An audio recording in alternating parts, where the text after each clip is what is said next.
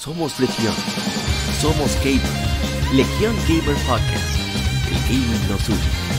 Un podcast diferente para gamers únicos.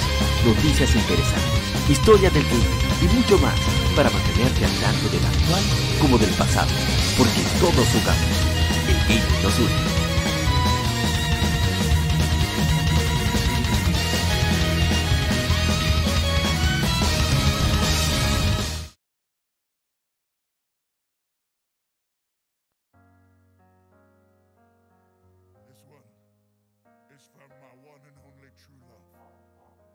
César Peach. ¿Qué tal, colegas gamers? Bueno, estamos escuchando de fondo el peliculón, la película del siglo, no, bueno, del siglo, no, bueno, sí, del siglo, estamos comenzando el siglo XXI, la película del siglo, Super Mario Brothers, tema de Princess Peach. Soy APA, gracias por acompañarnos en este podcast número 156, lado A, eh, de Legion Gamer Podcast, que hablamos sobre actualidad y juegos retro, enfocados en aquellos títulos de nicho, pero eh, conversamos siempre lo que esté en la palestra, por tal que suceda. Y bueno, vamos a arrancar de inmediato con el vicio de la semana. Bowser, aguántate ahí, que sé que estás desesperado. Pero ya volvemos con lo que hemos jugado durante estas últimas dos semanas. No se muevan. Vicio semanal. Comentamos los títulos y demos que jugamos recientemente.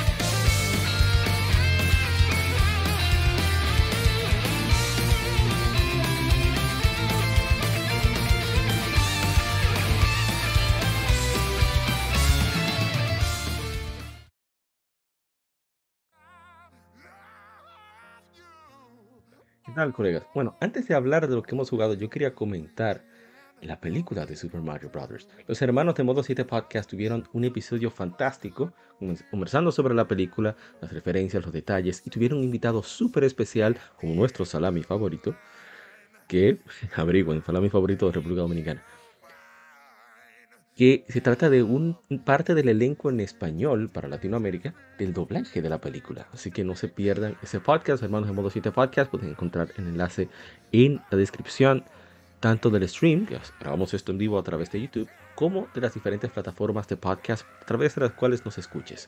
Así que dale, dale oído, a ver qué te parece. Pero bien, e, esta película, bueno, de hecho voy a poner el, el tema, ahora que lo pienso, un momentito para buscarlo. Porque creo que vale la pena hablar viéndolo, ¿no? Es mejor así. Así que vamos a, a buscarlo. Para poner el pedacito, ¿no? Aquí está.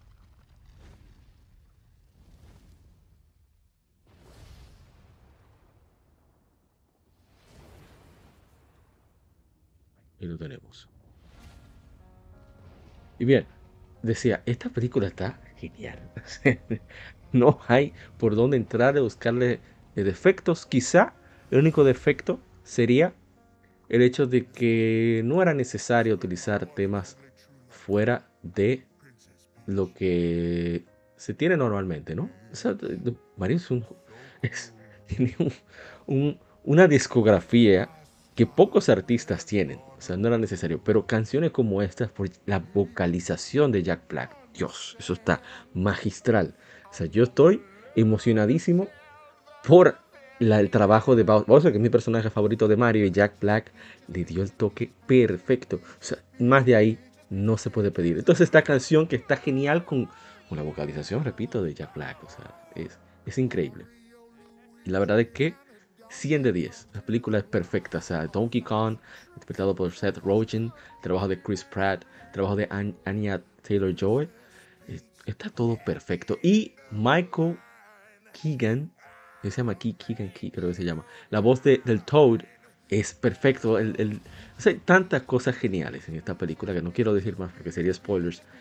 Pero qué, qué gran trabajo. La verdad que Nintendo, los japoneses están salvando el entretenimiento. ¿eh? Lo hicieron en los 80s salvaron el jazz.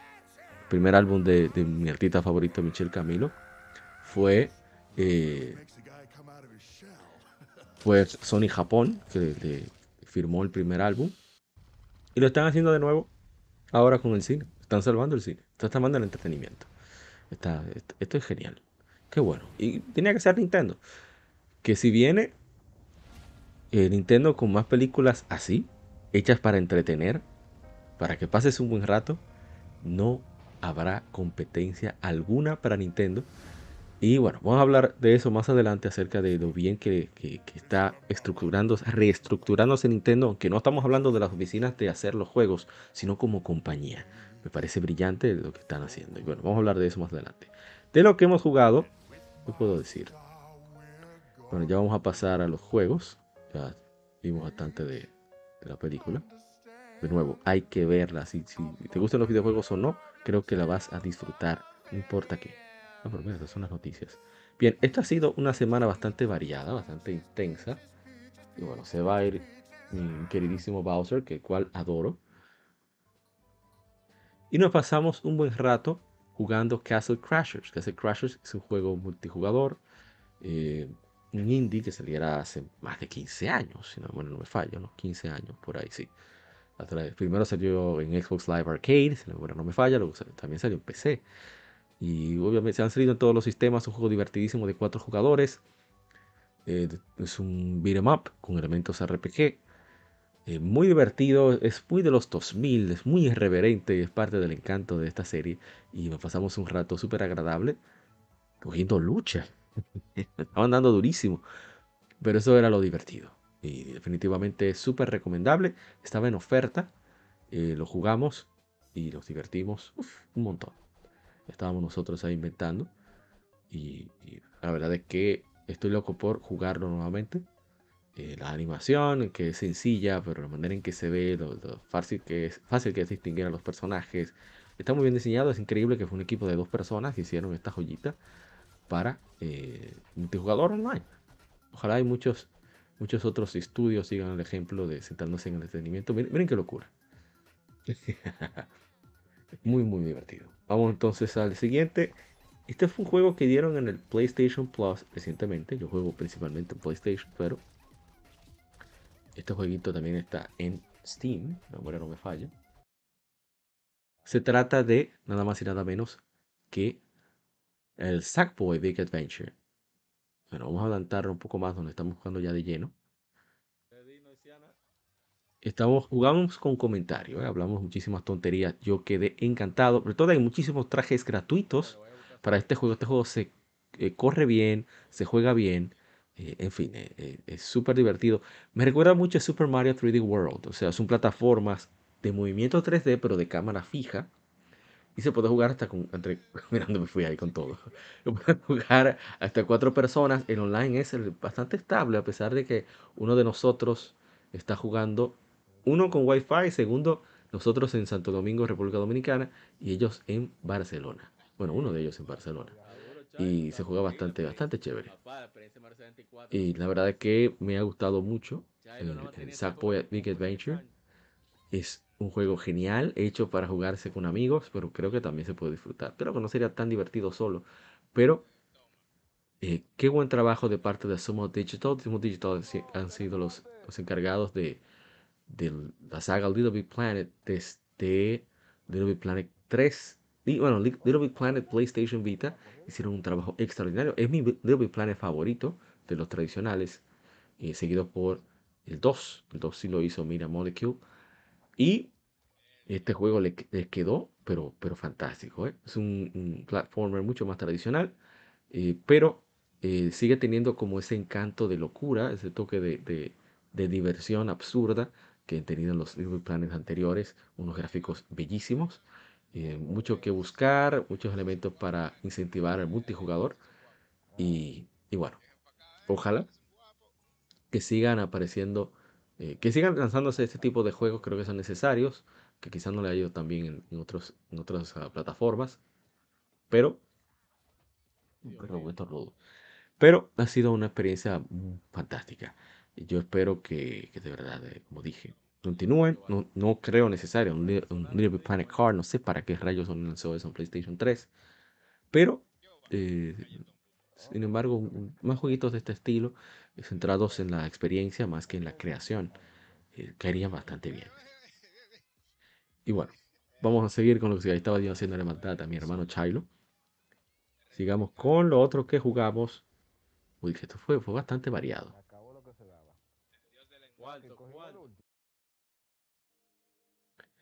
Y bueno, estamos, vamos un poquito de Legend of Zelda, The Wind Waker HD, la versión que, que es para, para, para Wii U. El, remaster, que espero que salga en Switch. No hay ninguna excusa para que esto no salga en Switch, realmente. Salvo que Nintendo no quiere mi dinero. Es la única excusa. Si lo tengo en Wii U y estoy dispuesto a comprarlo Day One en Switch igualmente. Porque es así de genial. Eso no hay excusa porque el juego está adaptado para jugarse con el Wii Controller, con el Wii U Controller Pro. O sea que no hay, no hay ninguna, no pueden hablar como por ejemplo Xenoblade Chronicles X es otra cosa, es, es otro tema, porque está diseñado para utilizarse el Wii U Gamepad, el control ese raro tablet de Wii U, que más cómodo con Switch. Pero bueno, eh, Ojalá, ojalá que, que, se nos cumpla ese capricho un día de estos. Pero qué decir de Wind Waker, eh, no sé, la sensación de aventura que da Wind Waker, aunque quizás se siente menos The Legend of Zelda, entre comillas, porque no, según palabras de eh, Eiji Aonuma, como que al no centrarse tanto en que el jugador se sienta a Link, pero uno se, se, puede identificar con Link. Mira que yo no me gusta mucho el diseño de personaje que tiene, eh, de personajes eh, humanos, digamos, ¿va? que nada, que tiene este juego. Al final uno se acostumbra y, es, un juego bastante disfrutable, eh, estéticamente muy bien, muy bien trabajado. O sea, no hay, es imposible hablar mal de este juego en ese aspecto. La música está muy bien lograda, son tres compositores. bueno, hicimos un especial sobre este juego. Hay que jugarlo. había olvidado que, el especial número, el episodio número 155, lado B, es centrado en. Mentira, 154, lado B, es centrado en The Wind Waker. 154. Estoy hablando tonterías, 153, que son muchos episodios, disculpen, disculpen. Bien, otro jueguito, este también, un clásico. Es nada más y nada menos que a ver, a ver.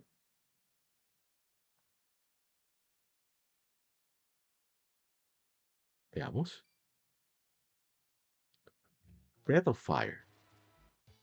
Breath of Fire, que tuvo su efemérides número 30, 30 eh, años en Japón, lo conmemoramos.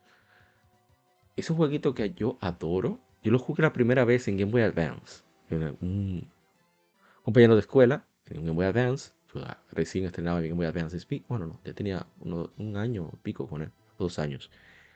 Y vi que tenía ese juego. Yo, oh, Breath of Fire. Es un RPG por turno. Me dice, oh, pasa.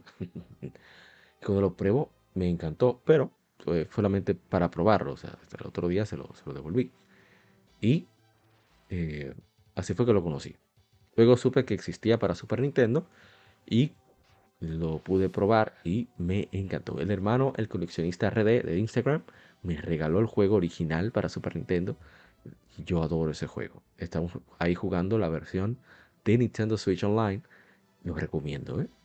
Qué joya. Wow, o sea, la dificultad, el pacing, los eventos. Ahora mismo estoy un poquito perdido sobre lo que debo hacer, aunque tengo una idea de qué debo hacer. Voy a ver si lo retomo después de que ya el podcast esté publicado. Porque es muy divertido. O sea, el trabajo musical que tiene también me impresiona mucho los sonidos que logran sacarle. O sea, las, como es la partitura, eh, los visuales, eh, está muy bien trabajado, las animaciones que tienen los sprites, tanto de los enemigos como de nosotros mismos. Es un juego que, que se enfoca mucho sin descuidar el gameplay, en lo visual desde el inicio. Eh, y lo hace destacar, definitivamente. Y bueno, quien no lo haya jugado, por favor, que se dé ese, de ese gusto de probar Breath of Fire. Bien, tenemos, esta semana tuvimos dos lecturas gaming. Una fue bastante corta, la semana próxima va a ser corta también, entiendo yo. Pero bien, y fue que leímos este, este, uh, esta entrevista que le hicieron a Shigeru Miyamoto en 1992. A ver, ahí, ahí está. En Smoothplations, Smoothplations es una página que procura traducir al inglés entrevistas que se hicieran a desarrolladores japoneses. Se centran cosas de antaño. Muy, muy informativa son esas entrevistas. Eh, las recomiendo leerlas. Nosotros las leemos, por supuesto. Le pondremos el enlace en el, video correspondiente sobre cómo para accesar a, a estas entrevistas, la material fuente, bueno, fuente de donde lo sacamos nosotros, la fuente es una Famitsu, 92. Y está, de verdad que es, eh, uno aprende bastante de, de, la forma de pensar, digamos, toda la filosofía de diseño, cómo se hacen los juegos en Nintendo, cómo se hacía, ahora debe haber cambiado. No creo que haya tiempo para el millajón. Millajón se trata de voltear la mesa, el maestro lo hace en, en la ceremonia tradicional del té japonesa, para que haya que repetir los pasos y así perfeccionarse. No creo con la complejidad que tienen los juegos hoy en día, no creo que se pueda. Pero bueno, a ver qué más tenemos. En fin, eh, eso es parte de lo que leímos en la, lista de reproducción en nuestro canal de YouTube de lectura gaming. Creo que van a poder encontrar, creo no, van a poder encontrar todo eso. Y la otra cosa que leímos, que fue bastante largo, fue la revista Club Nintendo, año 16, número 5. Es una revista que tiene a Spider-Man 3 de portada. Y, pero lo, leímos por la razón de primero que coincide con la fecha. Es una revista para abril. Es número 5, pero eh, siempre salen un mes por adelantado. En México salen un mes por adelantado. Entonces, la, el meollo del asunto, la razón por la que quisimos leerla es porque se va a conmemorar las efemérides de Pokémon Diamond y Pokémon Pearl. Y aquí hay un artículo traducido de Nintendo Power y por eso quería, pues, leer esto para aprovechar la ocasión. Pero bien, eh, a ver, volvamos a los juegos. Vamos un poquito de Pokémon Scarlet también, porque Pokémon Scarlet tenía evento y bueno, voy a aprovechar. A mí me gusta mucho ese aspecto Lo malo es que no se registra en el Pokédex. A mí lo que más me gusta de Pokémon es el Pokédex, pero hay que tener esos Pokémon por si acaso a ellos les da la gana de, de conseguirlo. Pusimos de fondo un podcast. Y bueno, pues número 59. En fin, el Pokémon Scar nada, no hay mucho que decir, ¿verdad? Realmente. Vamos con un estreno que tuvimos, bueno, para, para mí fue un estreno. El Mario Party Superstar, por Dios, esto fue la cosa más terrible que yo pude jugar en mucho tiempo. Estamos hablando de que este asunto, pues dijo, usted no va a ganar, usted no va a hacer nada en esta partida. Y efectivamente, no hice nada. Estaba jugando con mi hermano Rezo Gamer 1412, su compañera, y mi hermano oh, Jesus, eh, Jamt, J-A-M-T, que, bueno, fue uno de los que me ayudó a conseguir el Switch. Le agradezco bastante y me regaló varios juegos. Dios mío, pero fue un asalto total. Aquí decimos que la persona cuando no tiene suerte está salada. Y yo estaba completamente salado. De ese cuadro de abajo prácticamente no pasé. Era uno, tres pasos, uno, tres pasos. Eh, también está el asunto de, de los minijuegos. Pero eso no quita la, eh, genial que está el Mario Party Superstars. Eh, lo lamentable es que lo ideal es jugarlo con compañeros, con otros colegas gamers, con amigos. Pero el juego está genial. Tiene los mejores minijuegos que haya hecho que se haya hecho para el Mario Party. Los tableros están muy bien diseñados. El juego visualmente está muy bien. No tiene gimmicks. Eso me gusta mucho. No tenga gimmicks. Y bueno. Eh, ¿Qué decir? Muy, muy recomendable. Pero si no tienen suerte, mejor ni lo miren mucho. Eso fue terrible.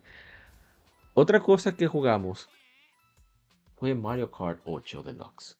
Porque en el momento en que llegué de ver la película de Mario, bueno, viendo la película, la película de Mario es prácticamente un anuncio de Mario Kart. Genial. Un hermoso anuncio de Mario Kart. Me dio muchísimas ganas de, de jugarlo. Y la verdad es que Mario Kart 8 es el rey indiscutible de los juegos de go-kart, el rey indiscutible de los juegos de Switch, el mejor vendido de Switch, el must-have, de uno de los primeros must-have de Switch, y más con todas las expansiones que han agregado, por ejemplo, este Royal Raceway, creo que nunca estuvo en Mario Kart 8 y es parte de esa iniciativa que tuvo Nintendo de lanzar varios baches de pistas a lo largo de, estos, este año, del año parte del año pasado, y que si tienes Nintendo Switch Online más Expansion Pack, pues te va, te va a ir genial. Ahí estaba yo buscando la forma de molestar a mi hermano Retro Gamer 1412 que iba por ahí delante de mí. Eh, era muy bueno Mario Kart, yo no soy tan bueno y eso lo hace fastidiar. Pero la verdad es que me encanta el juego y eh, no cansa, no cansa. Todas esas pistas y variedad no cansa.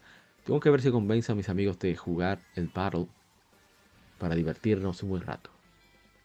Y bien, vamos con el siguiente para ir acortando este, este vicio de, la... Bueno, de servicio quincenal, no semanal. Pero se quedó el bumper así. Bien, eh, tenemos Dragon Quest 3, jugamos un buen rato. Es decir, explorando el mundo ya conseguí el barco, lo cual ha abierto mucho la posibilidad de poder eh, andar casi a las anchas. Encontré un pueblo que no me dejaba entrar, porque yo era muy rastrero, era muy pobre. Eh, no tenía alcurnia, es verdad. ni en la vida real en el juego la tengo. El padre del protagonista en Dragon Quest 3 es un héroe llamado Ortega. Parece interesante que hayan puesto ese apellido en español. ¿eh? Pero bien, eh, genial Dragon Quest 3. No mucho, que, no mucho que decir, ya he hablado bastante sobre el juego. Lleno de contenido, mucho que explorar. Yo no he visto prácticamente, prácticamente nada del mapa. Si lo veo en oferta, de hecho ahora mismo, ahora mismo estoy grabando el podcast el, 4, el 19 de marzo. Está en oferta el paquete de Dragon Quest 1, 2 y 3 para Nintendo Switch físico, edición asiática, bueno, no sé si japonesa o asiática, que tiene el texto en inglés. O sea, que tiene, bueno, en varios idiomas, está en español también. Yo tengo la versión digital, lo vi en oferta, digo, bueno, vas a aprovechar. Pero muy chévere, eh, no me arrepiento, eh, estoy pensando hacer Double Deep, pero es en Play Asia. Play Asia está, bueno, dura un mes para llegar las cosas acá. Pero ya veremos, ya veremos que, cómo le hacemos con este, este de Hong Kong que envían. Eh, Dragon Quest 3. tengo que ver cómo lo sigo jugando. A ver qué más. Bueno, toca otro, que este, este me tiene también por las pokebolas.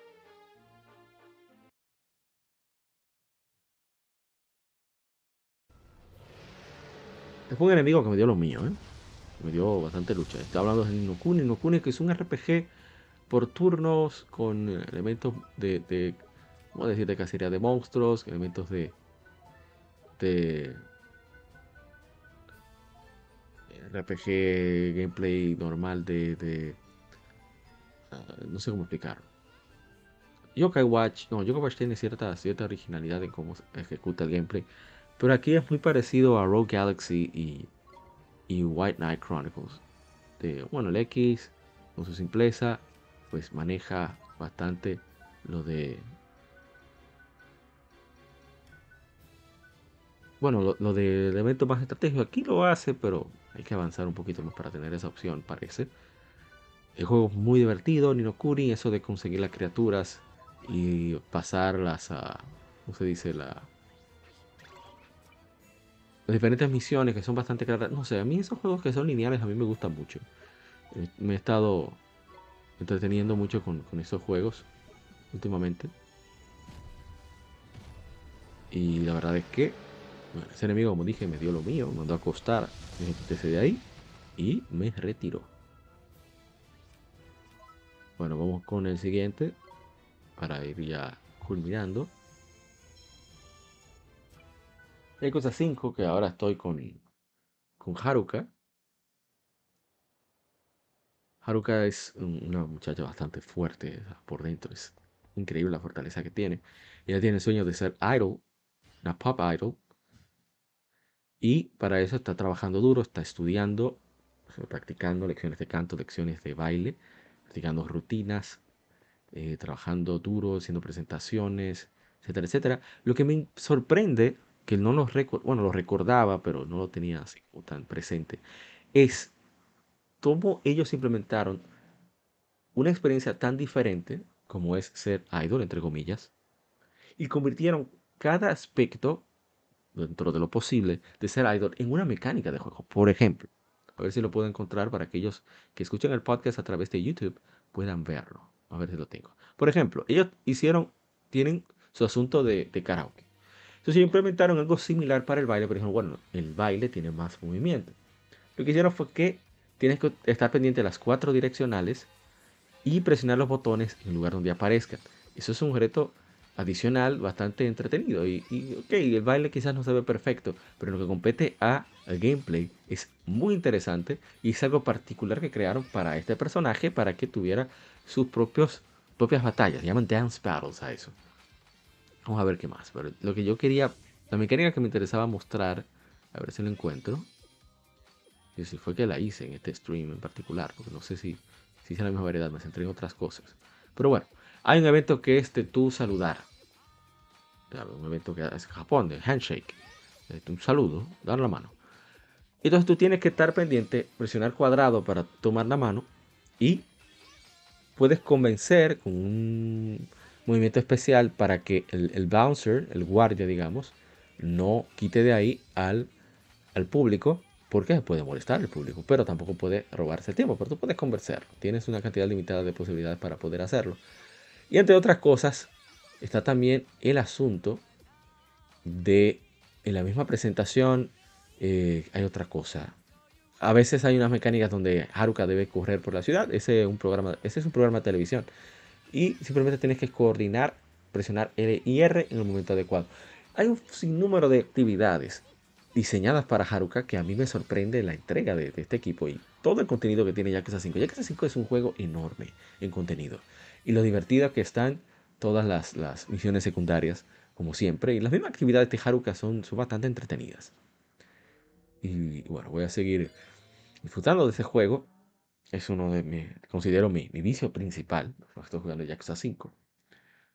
Y la verdad es que si lo ves en oferta, cada rato la ponen en 13 dólares, 12,99 en, en Japón. Lo ponen así a, cada rato. Pero en Japón, en PlayStation Store. Imagino que en Xbox está todavía más cómodo. Pero no puedo decir precio en Steam. Eh, pero denle chance. La verdad es que los tres Yakuza clásicos, Yakuza 3, Yakuza 4 y Yakuza 5 Remastered, son geniales. Así que den un chancecito cuando tenga oportunidad. Y ya por último, mi otro considero actualmente, mucha gente se va a molestar, porque va a sonar bastante hipócrita. De hecho lo es, cierto modo. No, esto es, tengo que admitirlo. Estoy jugando Pokémon Sword. ¿Por qué? Porque Pokémon Sword tiene más Pokémon para atrapar que Pokémon Scarlet. Así de simple. Y puedo jugarlo en televisión. Siempre quise hacer eso, poder jugar Pokémon, atrapar todo en televisión. Que podría hacerlo técnicamente con Pokémon Ruby, pero las capacidades online y otras cosas me, motivan bastante con, con respecto a eh, eh, Pokémon. Y a mí me gusta mucho ese aspecto de coleccionar. Y no me cuesta dinero, claro. Y aparte de que este juego me lo regaló mi hermano Jammed y no voy a hacerle el foco. Voy a jugar ahora mismo, me regaló también Pokémon Brilliant Diamond que cuando sean las, las efemérides de Pokémon Diamond y Pearl pretendo jugarlo. Mucha gente le ha molestado como se ese juego. a mí no me gusta mucho cómo se ve el juego, pero hay que jugarlo. Vamos a jugarlo como morar, morar su efemérides. Siempre quise, quise, jugar la cuarta generación en, televisión a través de un aparato, pero no sé, a mí usar emuladores y eso Bueno, emuladores no. Eh, ¿Cómo le llamamos? DeLoreans. Me son un poquito pesados no sé por qué, no tengo ningún argumento lógico para sustentar eso. Simplemente, em, si puedo jugarlo a través de una plataforma, ya sea remastered o un relanzamiento o una recompilación, prefiero hacerlo así. Y bueno, voy a aprovechar la oportunidad. Pero es eso, más. Eh, y es un juego bastante corto, o sea, llevo unas 20 horas. El juego es muy simple, pero lo siento más apegado a Pokémon que Pokémon Scarlet. Eh, mi hermano eh, Hardy, lo, cuando estuvo aquí hablando de Pokémon Ruby Sapphire, lo dijo. Que es que es más RPG que Pokémon Scarlet. Pokémon Scarlet, no sé. O sea, hay mucho contenido, es entretenido el contenido. Pero es. Me recuerda. Bueno, esto va a sonar mal. No, de hecho, no, no es justo. No es justo, no lo voy a hacer. Pero se siente muy superficial en cuanto a la experiencia de Pokémon Scarlet, porque tú vas pasando por los lugares y no tienes interacción. Hay muy poca interacción. La única interacción es atrapar a los Pokémon, pero en cuanto a tú interactuar con los NPC, tú entrar, eh, la parte de, porque la parte de aventura de Pokémon no es solo tú explorar los ambientes, eh, los campos o las montañas, es la parte de la ciudad también, las cosas que te cuentan. Que dirás, bueno, la historia no es importante, pero esos, esos pequeños detalles de que te cuentan que enriquecen mucho la experiencia porque es, lo que marca el tú entender qué sucede en ese mundo, porque no puedes verlo, entre comillas, todo. Es parte de la gracia de, de Pokémon y siento que a pesar de que haya tantos problemas, en ese aspecto en particular, le faltó a Pokémon Scarlet, que sí tiene Pokémon Sword. Esa parte de tu interactuar con NPCs, ver una casa por allí, etcétera, etcétera. Yo considero que Pokémon no debe ser mundo abierto. Creo que eso que es una tontería. La idea del Wild Area, de hacerlo, yo creo que debieron de irse más por esta línea, hacer una mezcla, hacer áreas más grandes pero delimitadas. Yo creo que lo he mencionado antes. El ejemplo de Dragon, el perfecto es Dragon Quest 11. Dragon Quest 11 tiene áreas grandes, delimitadas, donde tú puedes explorar tus anchas, pero cuando vas a pasar a otro lugar, a otra área, pues, otra, ah, otro área, ¿qué se dice? Bueno, pues debes de pasar por un, digamos, túnel, digamos, una, parte de transición. Yo, yo considero que eso es justo, porque así, primero el juego se ve mejor, porque este juego se ve mejor por mucho que Scarlet, pero por mucho. No hay todas esas cosas innecesarias que hay en Pokémon Scarlet. No están esas texturas raras, que no sé para qué rayos eh, Psyduck tiene pelo, no lo entiendo. Pero bueno, se le nota mejor, yo no que no lo tenga. Ese tipo de detalles creo que hacen ver un poquitito más vistoso a Pokémon Sword y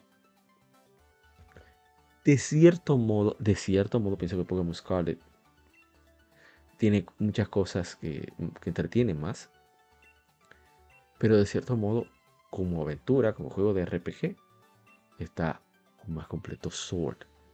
Y bueno, vamos entonces a, dejar hasta aquí.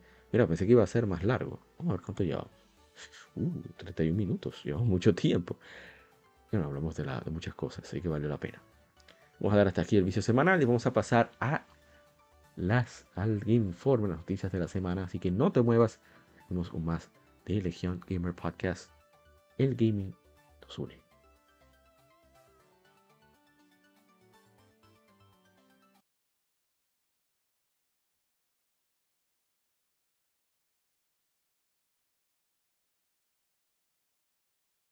Game Informe. Las noticias de la semana debatidas y comentadas.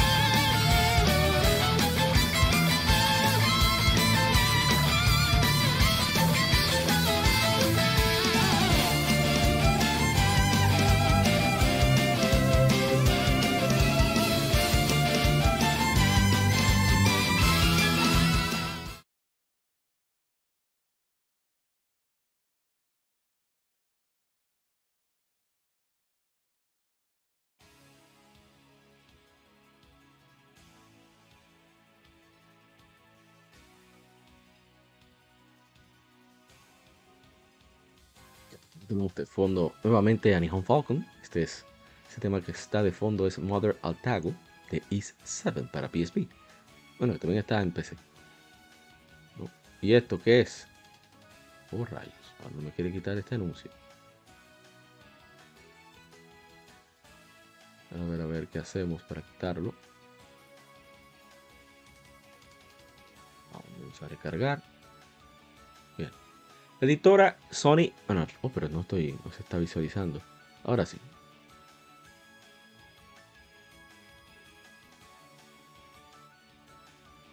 Tratando de ver cómo quitar esto. Bueno, no importa.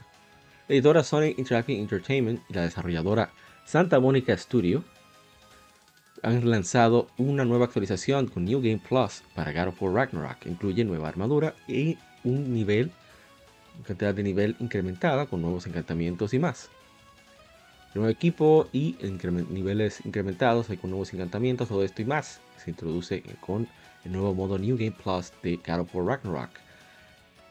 Tan pronto como termines el juego, podrás meterte directamente a New Game Plus, eh, salvo la experiencia para. Ah, bueno, al, salvado de New Game Plus para experimentar la historia de nuevo con muchas más opciones de gameplay disponibles desde el inicio. Saludos a Juego Banias tu equipamiento, armas, incluyendo la lanza de Dropnir y habilidades se pasarán de tu save anterior. Así que podrás usar todo tu arsenal desde el inicio de tu viaje. Favor, reitera que no tendrás, no iniciarás, no tendrás acceso a las flechas Hex y Sonic y Sónicas eh, en el inventario. Todas las áreas requiriendo estas flechas y las eh, la lanza Dropnir no te desbloquearán hasta que hayas alcanzado el punto en la historia principal donde esté disponible, que esté disponible esto. Y bueno, ahí están las nuevas armas. Ahí se ve. Ahí está la lanza. Y ahí está otra armadura, armadura de Ares, dios de la guerra. Armadura de Zeus. Son iguales, son iguales, la misma cosa. Y tenemos un nuevo escudo, el Aspis espartano. Y bueno, esta experiencia de la, armadura también, de otras cosas. Pero bien, me parece excelente que estén agregando eso. Lo único que yo he escuchado por ahí de queja es el hecho de que este juego, el New Game Plus, lamentablemente no tiene ningún, ningún incentivo para los jugadores más hardcore, que es los trofeos. Debería de tener su trofeito, pero no sé qué le dio a Sony que, que no está en eso. Pero bueno. Vamos con la siguiente información. Y es que Final Fantasy Pixel Remaster ya se lanzó de manera digital el día de hoy para PlayStation 4 y Nintendo Switch. Y Final Fantasy 1, Final Fantasy 2 están disponibles por 12 dólares cada uno, mientras que Final Fantasy 3, Final Fantasy 4, Final Fantasy 5 y Final Fantasy 6 costarán 18 dólares cada uno. Los 6 juegos pueden comprarse un paquete por 74,99. Que vamos a calcular a ver cuánto nos vamos a ahorrar. Que no hemos medido eso, ¿no? Bueno, a ver dónde está la bendita calculadora. Aquí está. Bueno, yo voy a poner la calculadora ahí. Vamos a ponerla ahí. Veamos. Aquí está. Vamos a calcular. Que yo sea muy diestro con eso de calcular, pero bueno. Estamos hablando de que dos juegos van a costar 11,99. ¿No? Ah, bueno, vamos a hacerlo así. 11,99 más 11,99. ¿Verdad? Llevamos 23,98. Más. Estoy hablando de 3, 4, 5 y 6. Son 4 juegos. Vamos a guardar este número. Vamos a borrar. Oh, pero no se está borrando. Aquí. Y bueno, vamos entonces 17 con 99 por 4 más 3,98, 95. O sea, te vas a ahorrar 20 dólares aproximadamente. Si lo compras todos juntos. Mi problema está. ¿Por qué estos juegos cuestan más de 10 dólares en digital? Eso no tiene ningún sentido para mí. Absolutamente no. Sinceramente, no hay ninguna forma de que se pueda justificar ese precio. En mi opinión, ¿eh? Yo entiendo que sí hubo un trabajo de, ingenieros y eso, pero hay muchos juegos mucho más elaborados que no son remasters que salen a 10 dólares. Entonces, ¿qué justifica que este cueste 18? Entonces soy yo. Bueno, Zelda está 70, nadie dice nada. Pero... Pues menos, no sé, veo un trabajo en Zelda que no veo aquí. Pero eso soy yo, esa es mi opinión. Nadie tiene que compartirlo. Mi consejo si te interesa este juego es que esperes esa oferta. Ya sea en un año, dos años, un juego bueno no. Estos juegos salieron hace 30 años, o sea que te puedes esperar. Pero ese precio está de locos, en mi opinión. Vayamos con lo siguiente.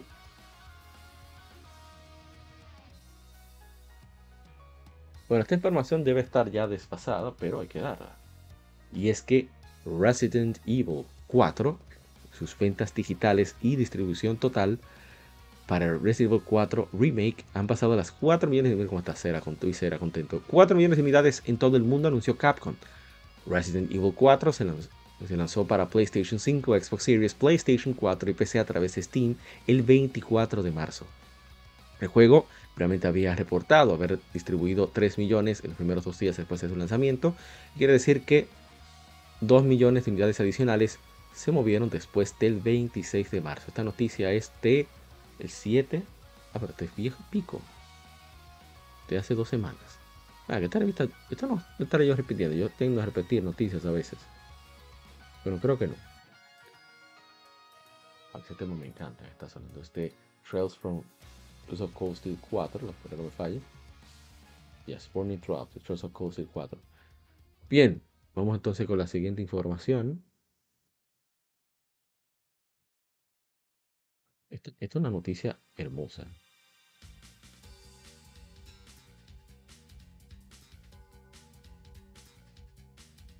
Hay un video circulando por ahí que muestra un trabajo en progreso, un remake de Persona 3 y un nuevo Jet Set Radio que, bueno, subió esta mañana online. Esto se portió la primera vez el 4 de abril, pero pues, surgió hoy. Bueno, hoy no, cuando se portió la noticia, hace ya varios días. Uf, no cuántos días cómodo. Este video, supuestamente de 2021, muestra video de, desarrollo de los dos títulos alegadamente sin anunciar, así como el actual Sonic Frontiers. Aunque no podemos verificar el video en sí, que Matt entiende que un remake de Persona 3 ha estado en desarrollo en Atlus por varios años.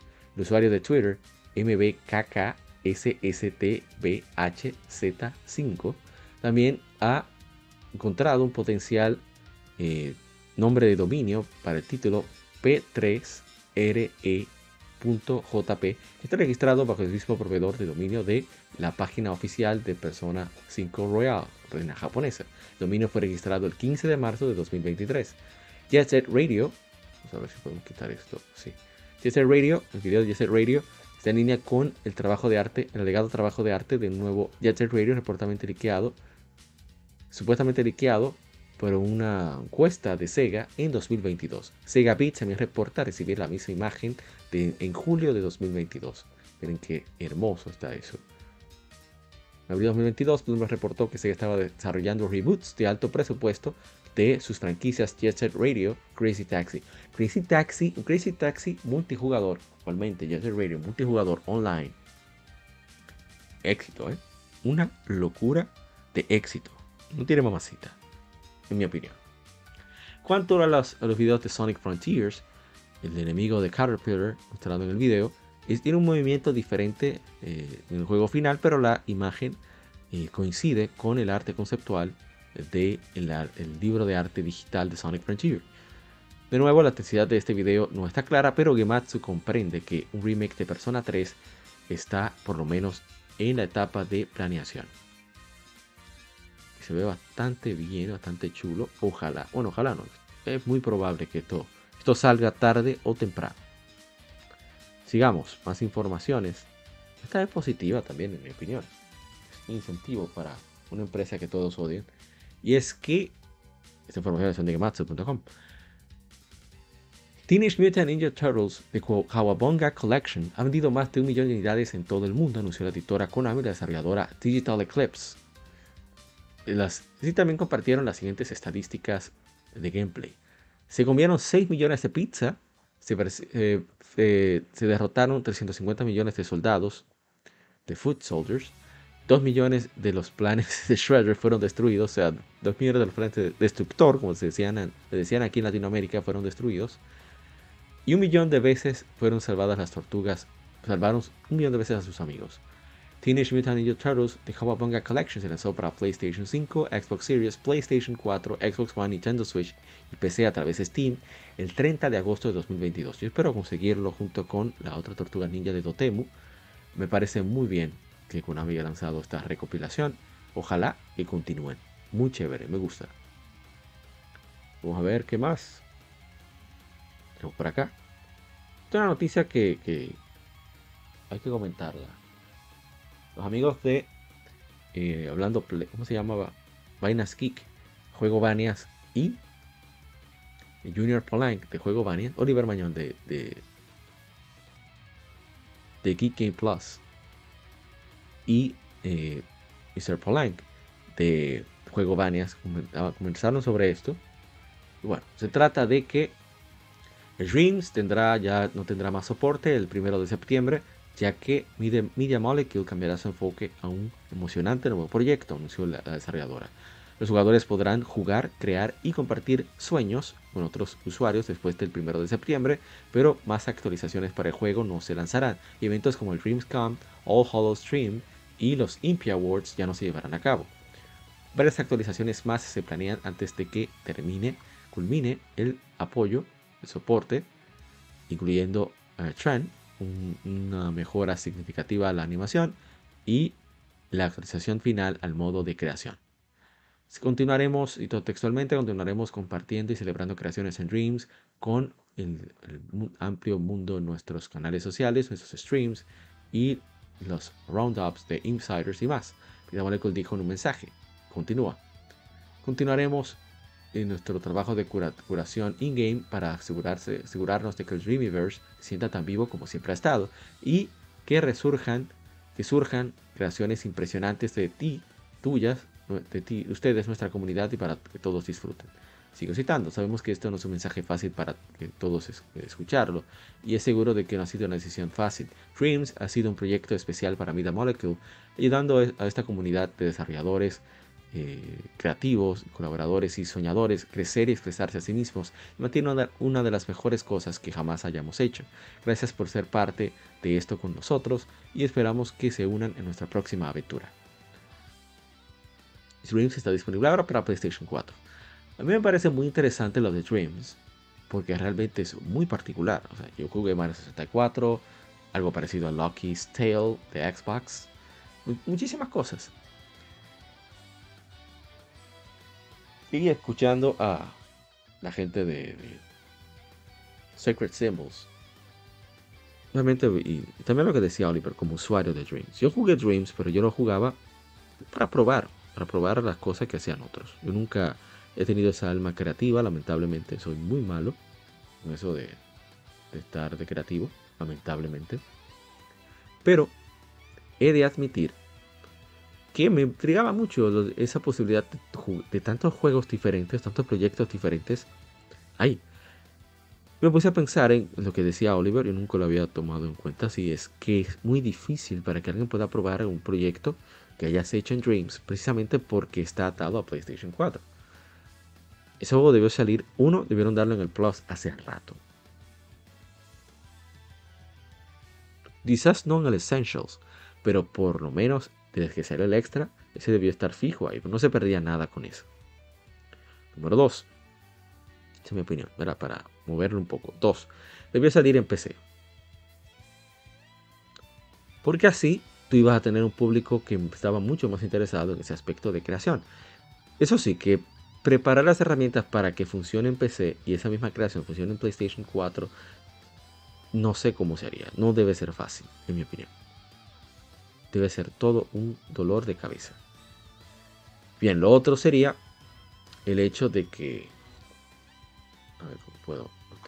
quisiera poder quitar ese bendito anuncio. Tener que comprar un adblocker pronto. Pero en fin. Vamos a pausar, dejarlo ahí. Ahora no se pausa aquí. ¿Qué rayos? Tengo forma de quitar. En fin. Como decía, eh, exportarlo a PC. El otro problema era que si es una herramienta tan compleja, tan particular, sí había, debió de haber una forma de monetización para los creadores, para que haya un, verdadero incentivo de creación. Tan simple como eso. No obstante, lo que dijo el Moriarty es que ese juego no debió salir. Dirán, no, pero que la creación. Ese juego debió ser parte de otro juego. Es como la, herramienta de creación de Little Big Planet. Es parte de Little Big Planet, pero Little Big Planet tiene sus modos de campaña y tiene sus modos extra, y sus DLC y su asunto ya creado para tu disfrutar. O sea, lo de crear es tan importante como la campaña, pero la campaña debe estar. Y aunque sí hay creaciones ya preparadas eh, para tú disfrutar en, en, Dreams, yo estaba jugándolo muy chévere. Es un problemón el hecho de que qué motivación va a tener una persona creativa de seguir trabajando eso con si está el problema de que no va a ganar nada aprender a usar una herramienta que no es fácil. Tiene mucha profundidad las herramientas de Dreams. Ojalá que eso que aprendieron con Dreams, esas herramientas que prepararon, puedan utilizarlas para otros juegos. Sería fantástico. Que puedan meterla en un Little Planet 4, no sé. o en otra cosa creativa que quieran hacer. Sería eso sería lo ideal, en mi opinión. Pero bueno. Por lo menos se va a quedar arriba los servidores. Me sorprende, ¿eh? Qué bueno que por lo menos van a dejar eso arriba. Pero ese juego debió cerrar, no sé, debieron de darse cuenta de si sería productivo o no. Porque el problema no es, no lo digo porque Dreams esté mal, es que Dreams es difícil de vender. Cualquier herramienta de creación, no todo el mundo es creativo. Eso no es verdad. Entonces, ese alcance masivo que ellos quisieran, querrían tener, no, no estaba. Quizá venderlo como una forma de tu jugar juegos hechos por otros. Eh, el poder, la manera de que pudieran monetizar de alguna forma, no sé. Pero lo más importante, Media Molecule no ha hecho nada más de este Tearaway Unfolded. Solamente hicieron Dreams. Tearaway Unfolded salió como en 2014. Y es un port mejorado del Tearaway. Bueno, tiene cositas extra. Del Tearaway original que es de PlayStation 4. O sea, todo ese talento perdido. Tiempo perdido.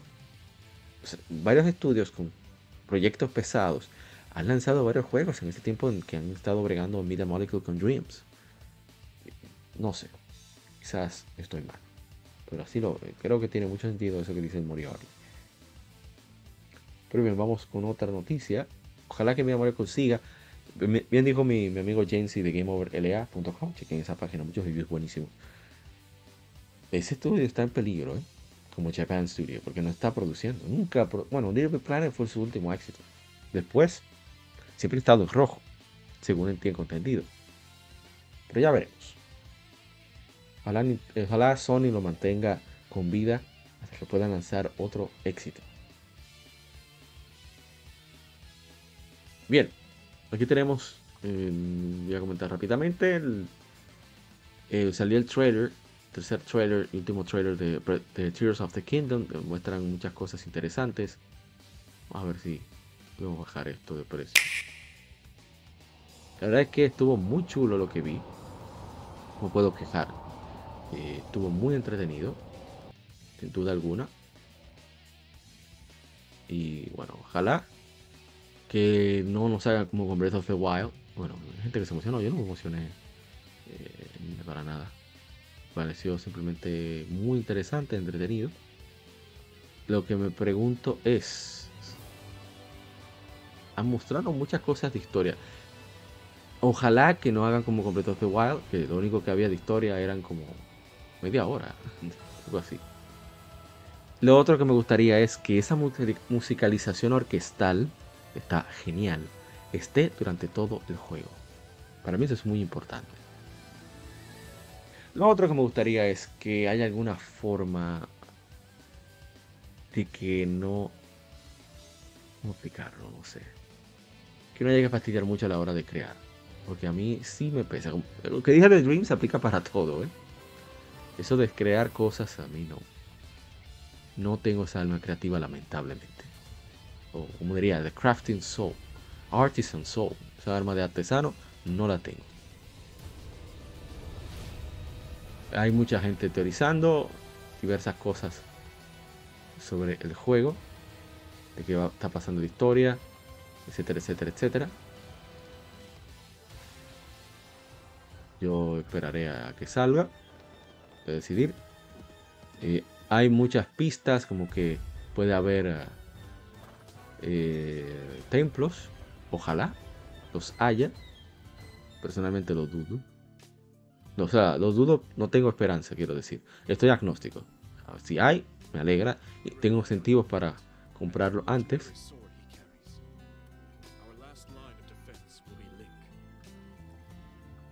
Y bueno. Parece que es un... Sony sería eso.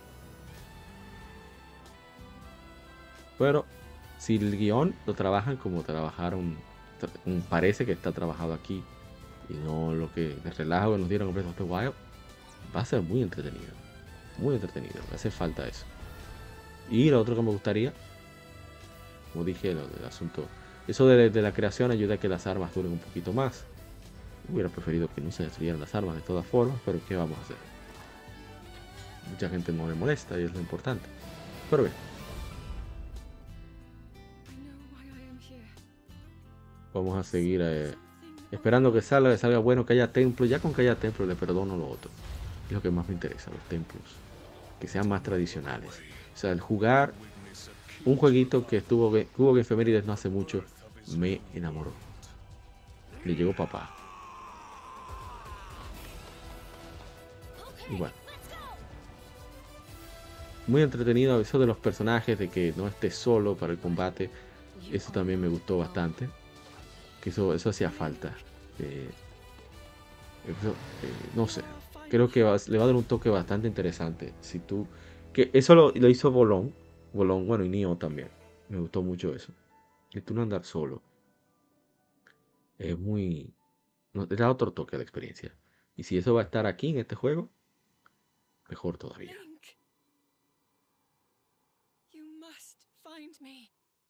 Esa voz de Zelda en inglés.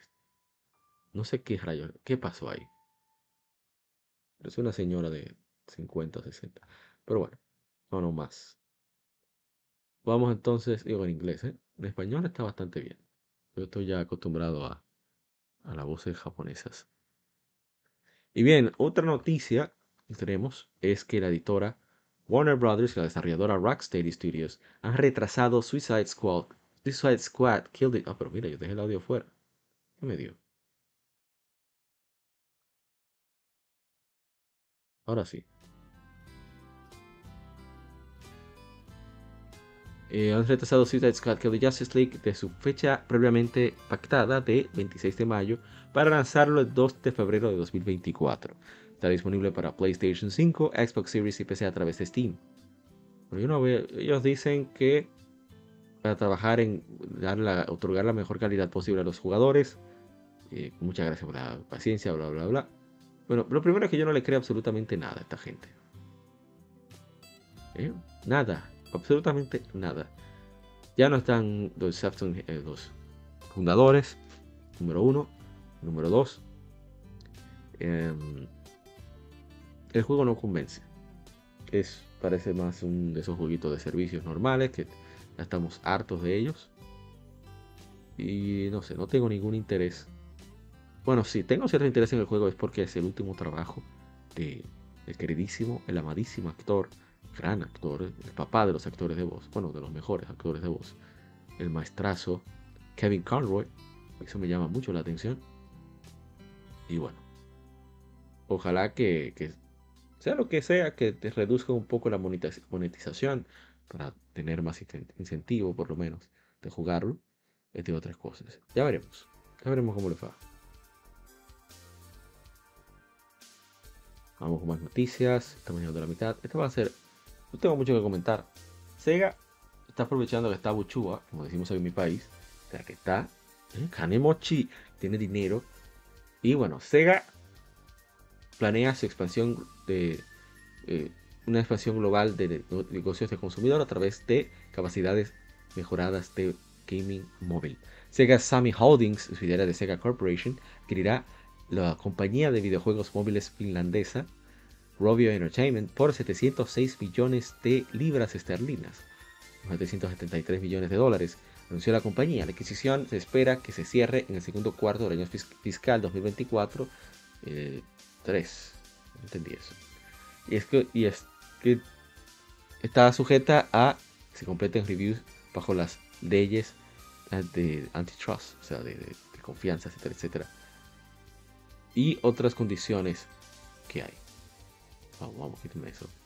Opción de dejar la compañía este, segmentando los contenidos de entretenimiento de negocio, una, este, una área de, creación, de crecimiento bajo su plan a medio término del primer año cuarto 2022 y hasta 2024.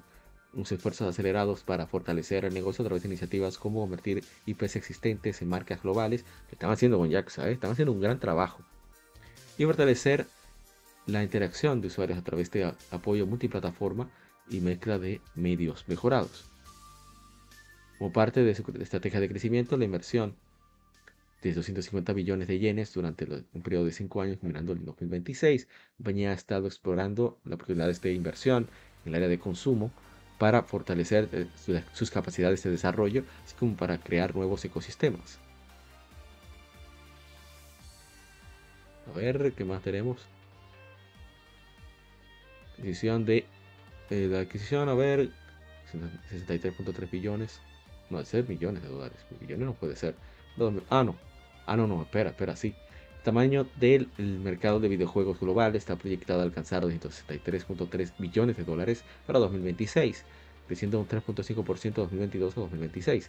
El mercado global en particular espera que crezca un 5% para representar el 56% del mercado en general global, un incremento de 53% en 2022.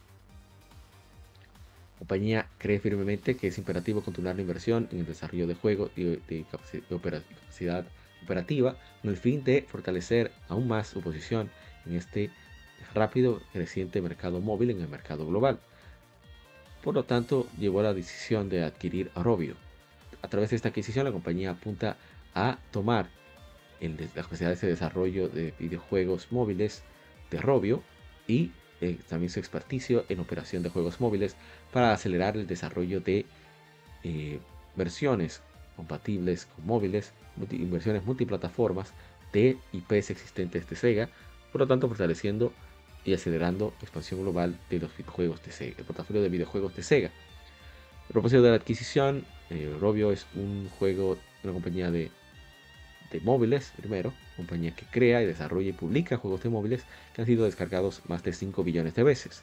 Robio es mejor conocida por la marca global Angry Birds, que comenzó como un juego móvil popular en 2009 y desde entonces ha evolucionado de juegos a varios tipos de productos de entretenimiento como anime, una animación y, a través de licencias.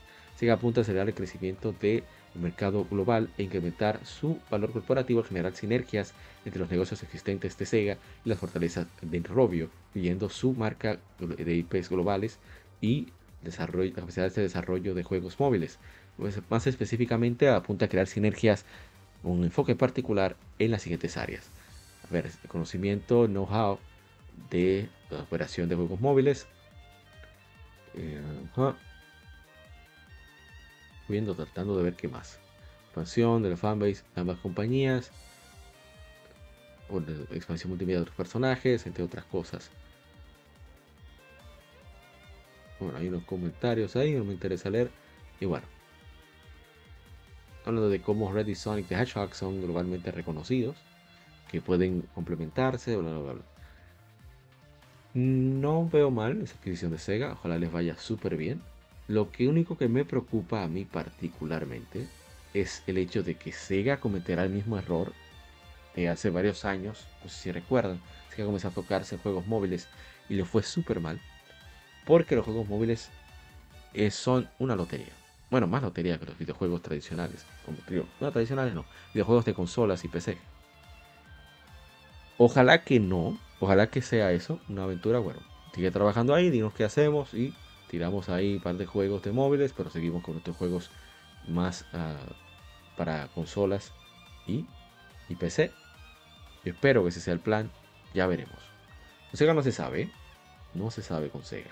Era que lo han hecho bastante bien en estos últimos años, pero son siempre, son una caja de Pandora, todo el tiempo.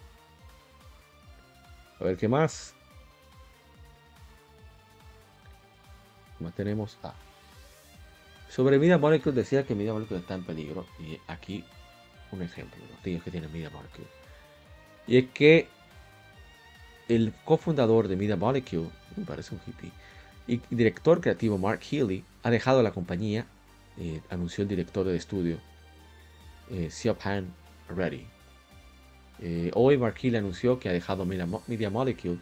Mark cofundó Media Molecule y ha sido una fuerza creativa para el estudio a través de los años. Tenemos grandes, muchos grandes recuerdos de hacer juegos con Mark, su pasión por compartir creatividad, su eh, motivación de siempre elegir el camino original y su amor de un jam han, influenciado fuertemente a Media Molecule de, muchas maneras brillantes. Eh, bueno, no voy a leer nada, que aunque está cambiando la forma del equipo, es un momento innegable, el equipo Molecule están listos para tomar otros miembros están listos para tomar la batuta. Dreams estaremos lanzando una migración de servidores, Glorioso Trend, y continuaremos la curación y el apoyo de las comunidades. Tenemos un proyecto en camino, estamos muy emocionados, pero es muy temprano para hablar sobre eso. Esperamos actualizarles en el futuro. Bueno, dice que vamos a estallar a Mark, que desea lo mejor en su siguiente aventura. Gracias por todo y bla bla bla. ¿Qué decir? Ojalá que le vaya bien tanto a Mark Healy como Media Molecule, pero no está en buena posición Media Molecule. Mm, yo creo que de no ser por el reconocimiento que ha tenido Media Molecule, Media Molecule por, o sea, mucha gente habla de Mario Maker, pero eh, el Big Planet salió en 2007, 2007, 2008. Pero salió, bueno, salió para PlayStation 3 hace más de 10 años. Y tenemos títulos originales como eh,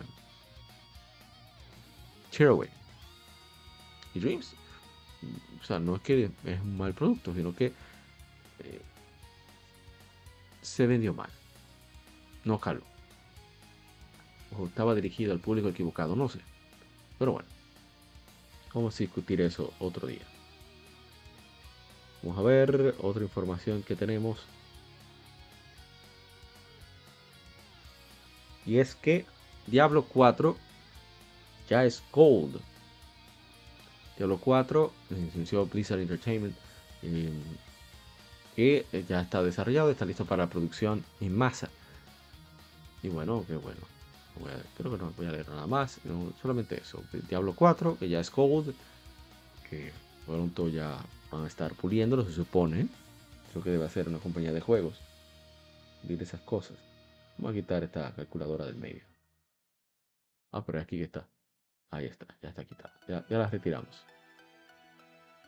¿Qué esto qué es? Bien, vamos a ver, a ver, a ver. ¿Qué más nos toca? Ya estoy acelerando un poquito las noticias. Ya estamos casi terminando las noticias.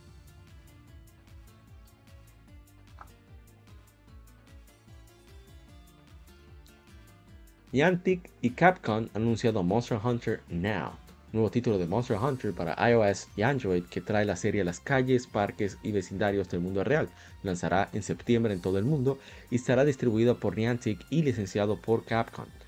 Eh, habrá, habrá pruebas betas, así que aquellos interesados ya pueden ir a la página oficial. Va a ser muy interesante ver cómo van a manejar eso de los monstruos. Vamos a ver las imágenes. Tienes que tocar.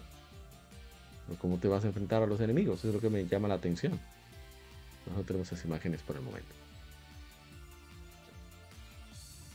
Parece que va a ser algo, no sé, medio por turnos. Va a ser um, algo intermedio entre por turnos y acción.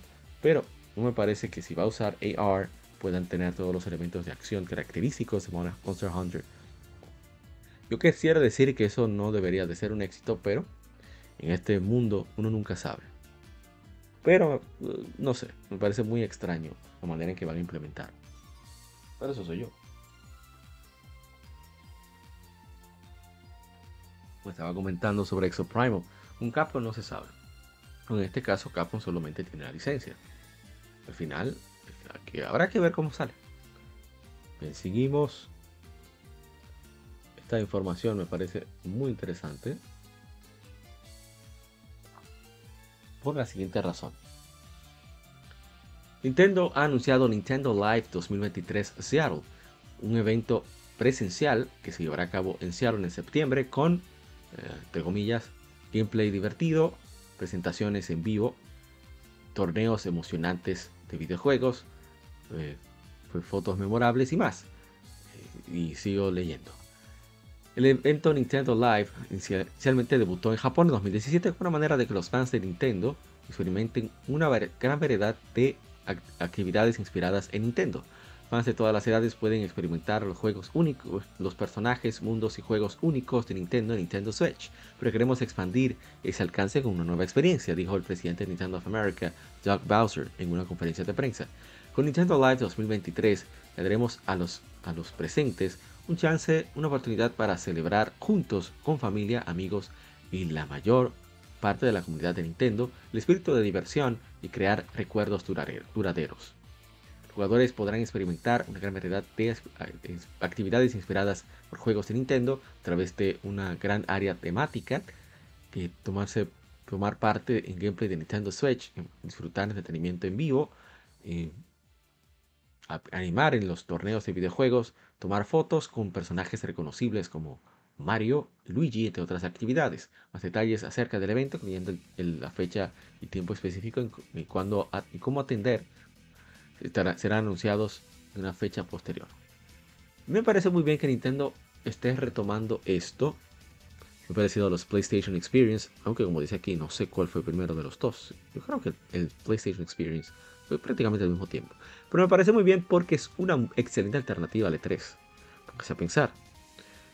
Si tú haces un evento con fans, dedicado a los fans, y por ahí mismo presentas lo nuevo que viene, óyeme, a un palo. Porque esos fans no se van a quedar ahí. Es una información que va a volar por todo el mundo rápidamente porque vaya sucediendo ahí en vivo. Y yo creo que va, va a motivar a que más las compañías vuelvan a tener esos eventos presenciales. Porque no es un E3. O sea, tú no tienes que llevar a Shigeru Miyamoto a Nintendo Live 2023 Seattle. No es necesario. Por eso no tiene el costo de tener que mover tanto personal como es el caso de, de, de E3. De la E3. Ojalá PlayStation retome el PlayStation Experience. Y ojalá, o sea, después de esto. Y ojalá también que Xbox siga con los EXO. Creo que el último fue en Ciudad de México. No estoy seguro. Pero sí. Continuamos. Esta es una noticia me parece muy buena. Mucha gente dirá, ¿por qué rayos una noticia como esta es buena?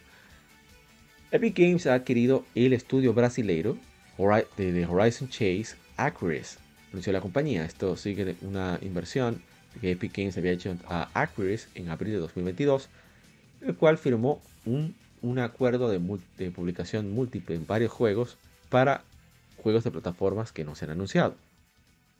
Acquires, el equipo de Acquires será la fundación de Epic Games Brasil, la base de Epic Games Brasil, el primer estudio de Epic Games eh, basado en Latinoamérica, se encuentra en Latinoamérica, se unirá a Epic Games para crear contenido extraordinario, experiencias sociales para dentro de Fortnite. Uniéndose a Epic Games, eh, eh, solidifica nuestros éxitos en crear juegos memorables, incluyendo Wonderbox, Horizon Chase 2 y Looney Tunes World, of Mayhem, los cuales continuamos operando, dice el CEO de Acquires, ahora y director de estudio de Epic Games Brasil, Mauricio Longoni en una declaración. Estamos emocionados, estamos deleitados, nos deleitamos de eh, utilizar nuestra experiencia utilizando Unreal Engine, desarrollo de juegos para contribuir al futuro de Fortnite. Acris ha estado en la frente de desarrollo de videojuegos en Brasil y en Latinoamérica, se ha convertido en parte de Epic Games. El ser parte de Epic Games eh, va a resaltar los desarrolladores de nuestra región para toda la industria. Estoy de acuerdo con eso. ¿eh? Estoy completamente de acuerdo con esa declaración. Ejecutivos, el vicepresidente ejecutivo de Epic Games, en desarrollo de, videojuegos, desarrollo de videojuegos, Alain Tascan añadió, hemos visto primera mano los talentos impresionantes del equipo de Acquires en crear videojuegos innovadores que ya atraigan la atención global, de manera global, y estamos emocionados de darles la bienvenida a Epic Games. Con la creación de Epic Games Brasil, esperamos eh, meternos más, conseguir más del enorme, del inmenso talento que tiene la región para ofrecer y establecer nuestra presencia en Latinoamérica. Yo sí estoy de acuerdo que haya sucedido eso. Lamentable que tenga que dedicarse a Fortnite. Sin embargo, es bueno que por fin algún estudio importante como es Epic Games, a través de Unreal Engine, tenga un pie en Latinoamérica. Eso es muy importante. Porque va a abrir las posibilidades, eh, con el dinero que tiene, todo el billete que tienen esa gente, de que inviertan cada vez más estudios. De, pues, comenzaron con Brasil, mañana puede ser un estudio de Chile, mañana puede ser un estudio de Colombia o un estudio de, México, quizás de aquí de la República Dominicana. Así que no se sabe. ¿eh? Así que ojalá, ojalá que continúen. Y yo estoy, estoy bastante contento por, los hermanos brasileros de que van a tener más de cerca un gran estudio. Qué bueno, qué bueno, me gusta.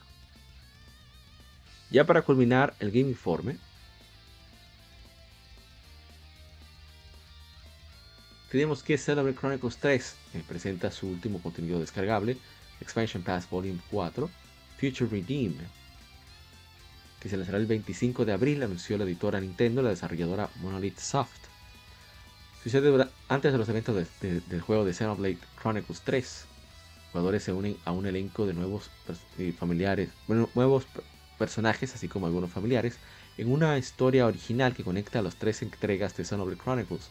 Future Redeem también presenta nuevas mecánicas de combate, como el Unity Combo, cuando dos, donde dos personajes atacan al unísono.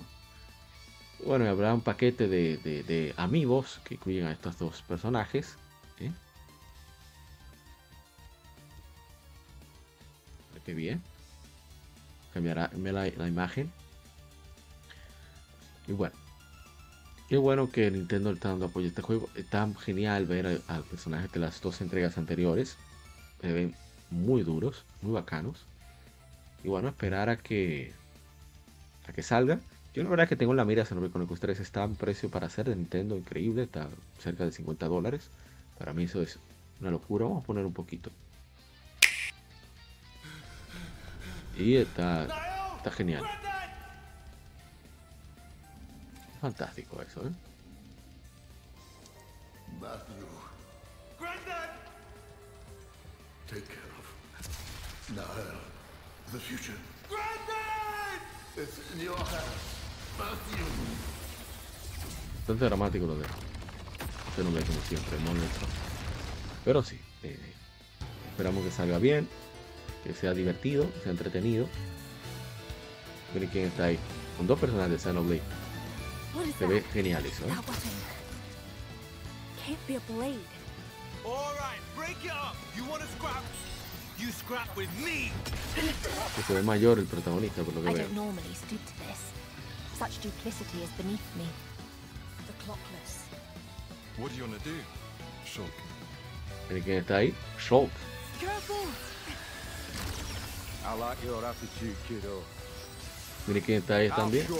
Rex. Ese no me gustó. Y vamos a dejarlo ahí. Eso está genial, ¿eh? Me gusta cuando hacen eso. Sin una razón. Bueno, que debe haber sus razones, porque siempre Molly Soft le gusta elaborar mucho sus, uh, sus guiones. Pero a mí no me importa.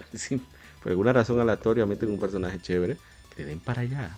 De eso se trata esto el entretenimiento. Y bueno, con eso cerramos la. Ah, bueno, hay que decirlo aquí. ¿Pero qué es esto? No, pero esto es, esto es insoportable. Bueno, decía, que me faltó este texto. Pero con el que está disponible ahora para Nintendo Switch y el DLC, el paquete. Yo voy a ver cuando consiga el juego, voy a comprar todo eso de una vez. Quizás, quizás sí, quizás no. Tengo que conseguir el Xenoblade Chronicles 2, que lo tengo ahí, pero no lo he comenzado porque quiero por lo menos, por lo menos, salir de Pokémon Sword antes de seguir otro RPG. Puedo combinarlo con Dragon Quest 3 porque son experiencias que me parecen suficientemente diferentes. Y bueno, vamos entonces a pasar a una pequeña pausa. Seguimos con las de títulos que han estado de aniversario. No jugué muchos, he estado viniéndome un poco con eso. Que, he querido más jugar. Vieron, todo lo que hubo de vicio quincenal, pero es por eso. Quiero sentarme más en jugar lo actual. Y bien, vamos a la pequeña pausa, no te muevas, ya seguimos con más de Legion Gamer Podcast, este episodio número 155, lado A.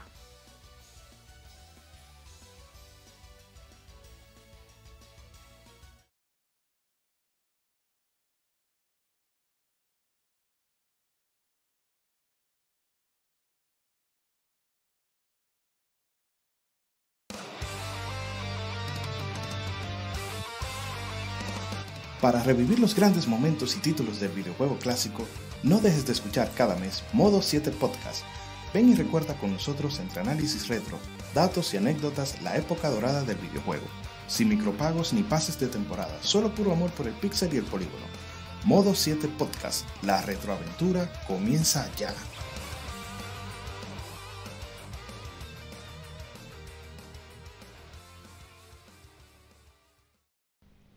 Los cómics no son solo superhéroes y el manga no es solo muñequitos de pelea. Existe un lado más profundo de estas industrias, y no hablo solo de Japón y Estados Unidos, sino de todo el mundo. Para explorarlo, Cultura Cómic te trae el mejor podcast de historietas de República Dominicana. Ya sea cómics, manga, band de cine, paquitos o como les llames, todo es parte del noveno arte. Así se llama el podcast, por cierto. Acompaña a grandes entusiastas de esta fascinante forma de contar historias. Cultura Cómic presenta Noveno Arte. Búscanos en el canal de YouTube de Cultura Cómic y cada domingo te traeremos un nuevo capítulo de Noveno Arte. ¿Quieres descubrir lo nuevo en el mundo de los videojuegos o redescubrir clásicos? Síguenos en Twitter, GameEffectMX, tu revista de videojuegos digital, con noticias, reseñas y lo mejor del mundo del gaming.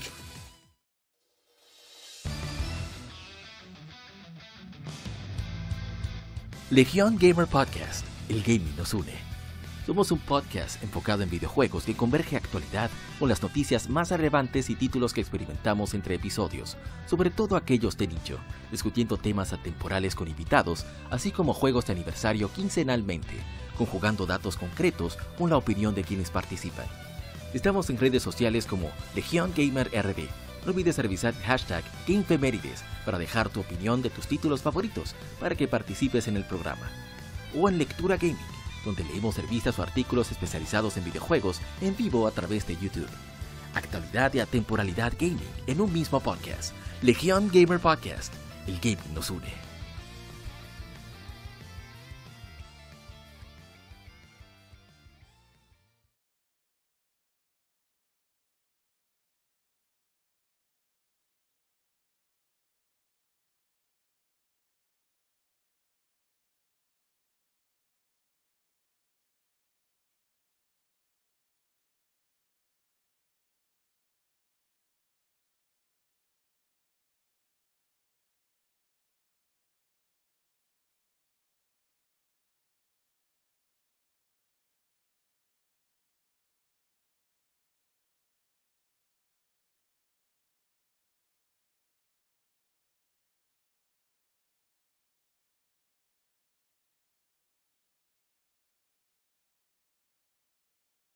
Gamefemérides. Juegos y consolas de aniversario son comentados entre hechos y anécdotas.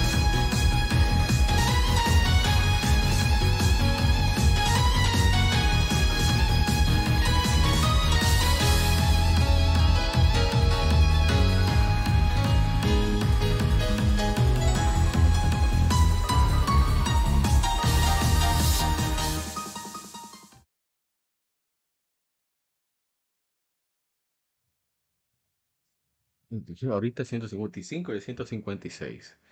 Eh, que, señores, tienen que. La edad, la edad no perdona. Bien. em, tenemos varios juegos de aniversario, seis principalmente que jugamos, pero vamos a, a llegar hasta donde toca, ¿no? Como dije, no jugamos muchos, que digamos, pero sí se dice hubo una participación importante, ¿no? De,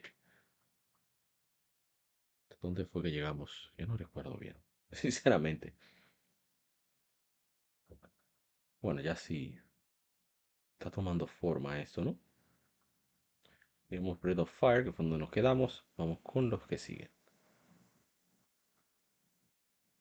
Ok, ahora sí. Voy a poner el cuál fue el gameplay más reciente o ya. Siempre tengo que poner eso de fondo y se me va la guagua. Aquí vamos.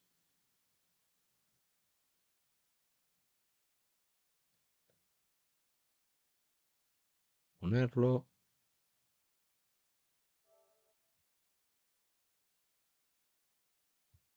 Bueno, ahí está. Hace 29 años se fundó Camelot Software, Plan Software Planning. Camelot Software Planning.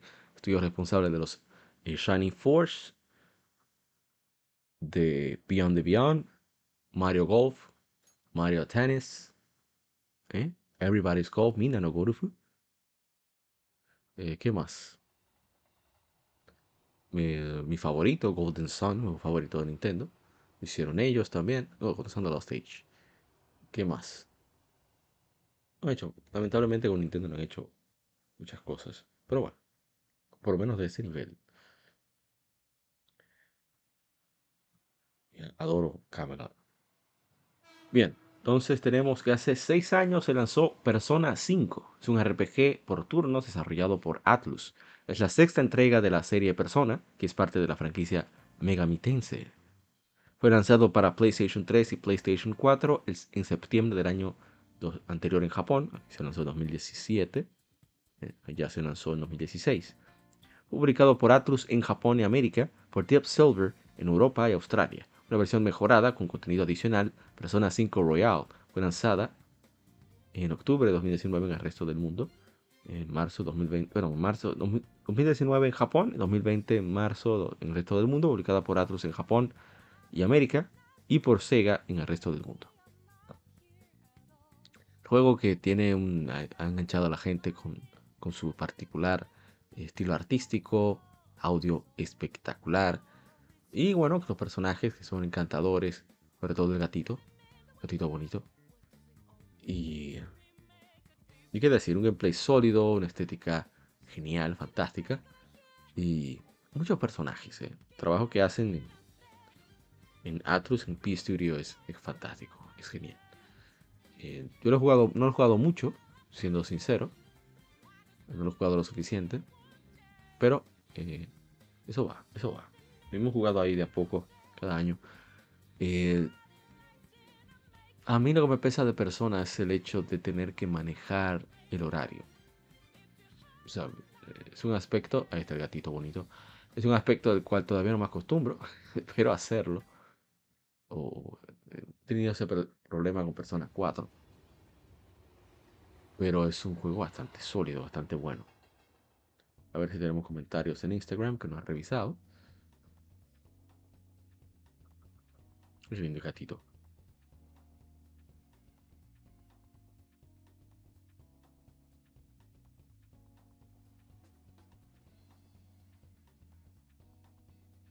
Un saludo especial a los amigos de Game Effect MX que ya nos están incluyendo una, inclusión forzada, ¿eh?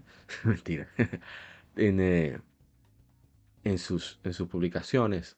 Y siempre lo agradecemos en el alma que siempre nos, tengan en consideración. Está el link tree para acceder a todo el contenido de Game Effect MX. Está en la descripción de ese stream, así como de otros colegas creadores. Tengo que poner a Stratus. El podcast de Stratus me gusta muchísimo. Estamos en podcast y la reta. A mí me parece genial. Me lo bebí todos en, Spotify una vez que estuve jugando el Breath of the Wild. Excelente, ¿eh? Es muy. Es muy personal. O sea, personal en el sentido de que no simplemente te da información, te da su punto de vista y lo hace de una forma particular. Pero bueno, seguimos. ¿Dónde nos quedamos? Ah, sí. Leyendo el Instagram, a ver qué información había de Persona 5. Bueno, de Camelot. A ver si tenemos algo de Camelot. Dice Eric Soto. Hermano Eric Soto, me encantó lo que ellos hicieron con Nintendo. Bueno, en parte sí, porque hicieron Golden Sun. Eso hay que agradecerlo. A ver qué tenemos de Persona 5, dice Josmel de Greedy Jiménez. Juegazo lo es. No hay duda. Una joya. A ver si nos dicen algo. Dice de mi hermano Raúl Demix James. Esto es una obra de arte, sin desperdicios. Qué feliz me siento de haber jugado ese tremendo juego. Y oro este post y me atrevo a jugarlo. y por este post me atrevo, me atrevo a jugarlo de nuevo. Dios, qué buen juego. Lo máximo, sí. Muy bueno. Sea, ahí, no hay quejas, ¿eh? El juego está trabajado de manera increíble. Nivel estético, con cuánto cuidado hay, cuánto detalle. Lo único que no me gustó es que no entendí por qué rayo Sega hace que no tenga que bajar un DLC para poner las voces en japonés. Eso, pues, para mí, fue un dolor de cabeza. Yo tuve que ir, buscar en internet por qué yo no tenía el doblaje en japonés bueno, Atrus, Sega, quien sea que haya sido responsable, para luego buscar, ok, resulta que aquí no es el asunto. Que tuve que bajar el juego, eh, ¿cómo se dice? Reiniciar el, juego. Fue un dolor de cabeza para mí. A ver, mira, hablando de personas, de Shin Megami Tensei. Hace 18 años se lanzó también Shin Megami Tensei Digital Devil Saga para PlayStation 2. Tenemos comentarios, vamos a ver en Facebook. Tampoco tenemos comentarios, así que podemos continuar tranquilos, sin presión. Hace 11 años, yo voy a decir ahorita, voy a decir ahora porque no lo jugué. Hace 11 años se lanzó en América Xenoblade Chronicles. ¿eh? Esa maravilla para Wii. Yo no lo jugué por una razón muy simple. Lo voy a, quiero jugar en Switch. Voy a ver cómo consigo la versión de esta cara, ¿eh? O sea, los juegos de Nintendo siempre son caros, pero ese como que quiere bajar menos todavía. A ver si este año lo conseguimos. Para tener, tenerlos los tres. Por lo menos el 1 y el 2, tenerlos aquí. El 3 como es más reciente, no, no siento esa prisa por, ah, por adquirirlo ya. El 2 sí. De hecho, el 2 yo que compré fue una versión de, de, no sé si de Singapur o qué, que es americana, pero me salió en 40 dólares, no me quejo. 40 dólares es una ganga Nintendo. Bien, por eso no lo jugué, pero eh, no hice stream, pero a mí me, gusta bastante. O sea, no entiendo todavía bien el, cómo funciona del todo el gameplay, pero sí me gusta como, como juego en general. A ver qué más tenemos. Ah, ya hablamos de lo de Celebrity Chronicles. a ver, uh, Rhythm Heaven, hace 14 años para 10. Celebrity Chronicles. No tenemos comentarios, pero sí muchos, mucha gente lo compartió, lo cual agradecemos.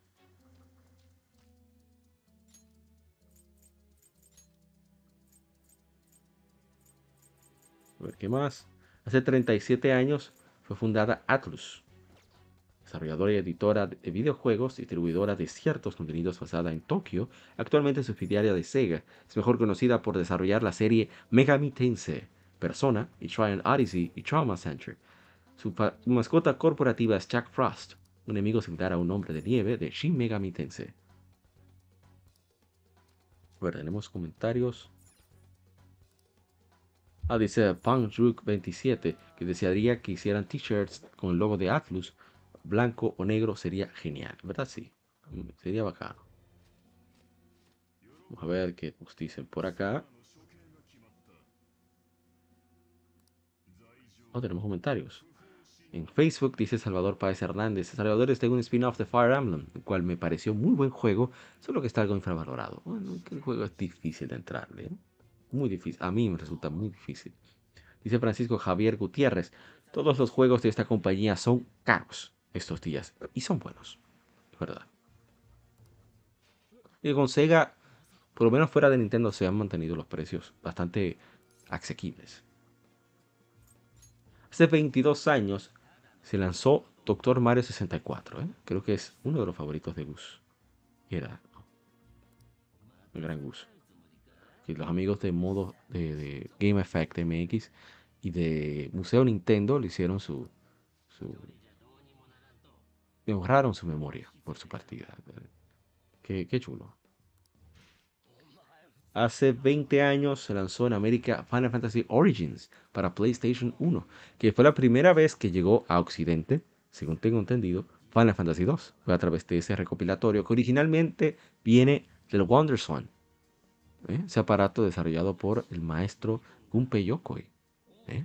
Interesante. Se hicieron un port desde el WonderSwan Color para PlayStation 1 y fue así como por primera vez nosotros en Occidente pudimos disfrutar de Final Fantasy 2. Luego se lanzó Game Boy Advance, Final Fantasy 1 and 2 Dawn of Souls, ese recopilatorio. También el, ¿cómo se llama? Para el PSP que lo lanzaron separado, no sé por bueno, para sacarle jugo a uno, como siempre. Ni siquiera lo lanzaron en digital, esos barbarazos. Lo que se va a hacer. estoy viendo a ver si tenemos algún comentario de Doctor Mario 64. Veo que no. Lamentable. Tampoco de, Final Fantasy Origins. Vamos entonces a pasar al siguiente título. Este afortunadamente tiene su gameplay.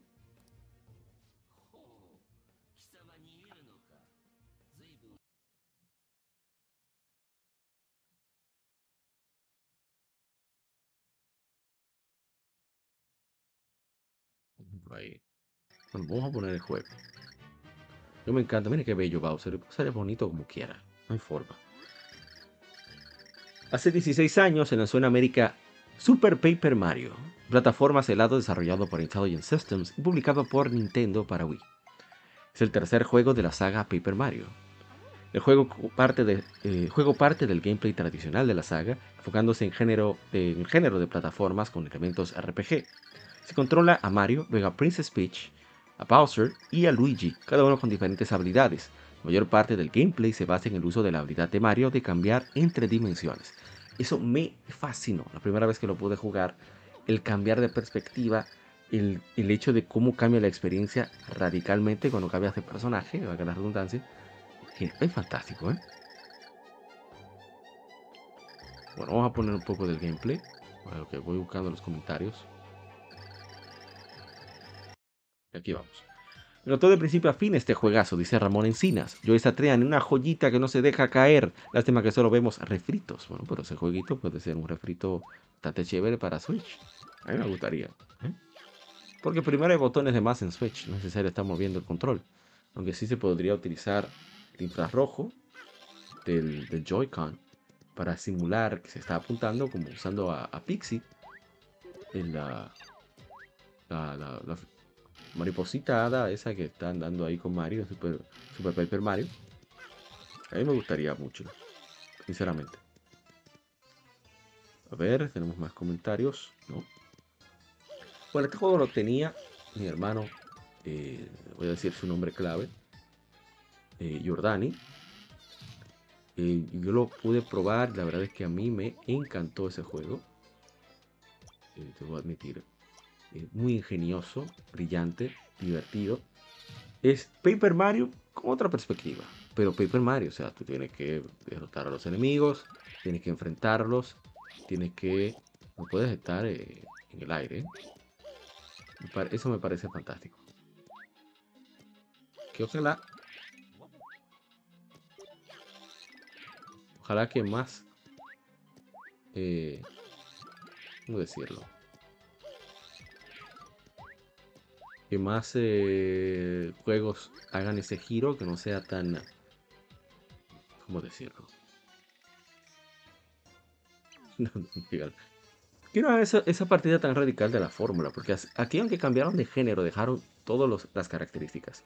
Pero en los Paper Mario de Sticker Stars, no ha sido la mejor experiencia de, Paper Mario. Aunque debo de admitir que la versión de Wii U, que no recuerdo el nombre, no da tan mal. ¿eh? Pero pienso que Origami King es parte por completo de las características de Paper Mario. los combates son muy opcionales, muy pocos combates lo que hay que hacer. Yo pienso que una característica de Paper Mario es el combate.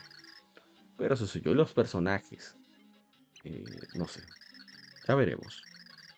Pero ojalá que sea cierto el rumor del remaster de Paper Mario The Thousand Year Door. Me gustaría una recopilación de Paper Mario. Por lo menos que relancen la de GameCube The Thousand Year Door y la de Wii Super Paper Mario. Que son, son juegos muy buenos. Bien. A ver qué más. este yo debí jugarlo. Hace 14 años se lanzó Muramasa de Demon Blade. Que en Japón, es la, la familia que conmemoramos, se lanzó como Oboro Muramasa borroso Muramasa o de neblina. Un excelente juego para Wii, que luego fue rehecho para PlayStation Vita, que por cuestiones de licencia de publicación se ha quedado en PlayStation Vita. Ojalá y puedan exportarlo a otras plataformas, a PlayStation 4, a Xbox y a Nintendo Switch, por supuesto. Ojalá. Dice mi hermano, bienvenido Méndez. Qué rico saber que también está para, para PlayStation Vita, para la lista de un día de esto. Excelente. Ese juego es maravilloso. Vamos a ver en qué dicen en Facebook. Dice Josué Cantillo, juegazo. El juego es maravilloso.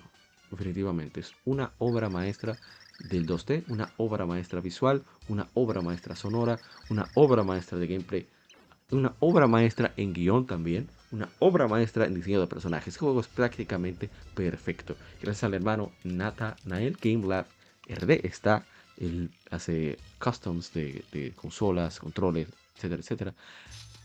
Pude conseguir, me consiguió la, no es que consiga juegos, sino que, me, consiguió cómoda, a buen precio, la, masa, una masa original de Wii. Y tengo ahí eh, un pedestal, bueno, no un pedestal, pero ya sabes, está bien guardadita. Por un excelente juego, Muramasa el de Demon Blade para Wii y la, aún mejor, la versión de PlayStation Vita que tiene una expansión. Ok, vamos con otro con gameplay de la tanda.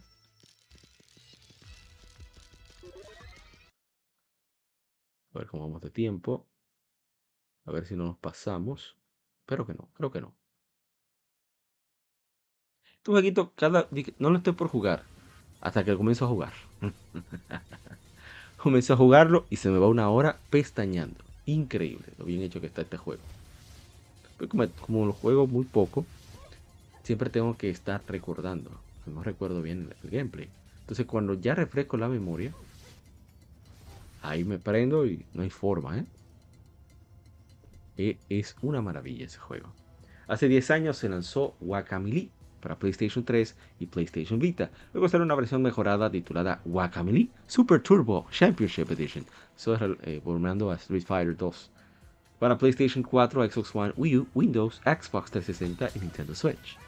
Se trata de un juego Metroidvania de acción y plataformas desarrollado y publicado por Dreambox Studios, cuya versión original, como ya dijimos, fue para PlayStation 3 y PlayStation Vita. El juego toma inspiración de la cultura de folclore de México lindo y querido, ese gran país tan particular en sus costumbres. Eh, por eso es la ventaja de México. ¿eh? México tiene mucho de dónde sacar para hacerlo particular. Miren cómo salió ese Mario mexicano en Super Mario Odyssey, por ejemplo. Pero este juego, este juego es una maravilla. ¿eh? fácilmente comienzo a jugarlo, fácilmente. Porque la verdad es que es genial, es una obra maestra. La música es divertida, tiene su toque mexicano, visualmente también, como se ve muy bien, a mí me gusta mucho cómo se ve en Guacamele. Eh, están muy bien distribuidos los botones, está muy equilibrado, muy bien trabajado, las ideas de gameplay son fantásticas, eh, los personajes, los enemigos también tienen diálogos muy divertidos, está hecho 100% para entretenimiento y creo que eso es parte de la magia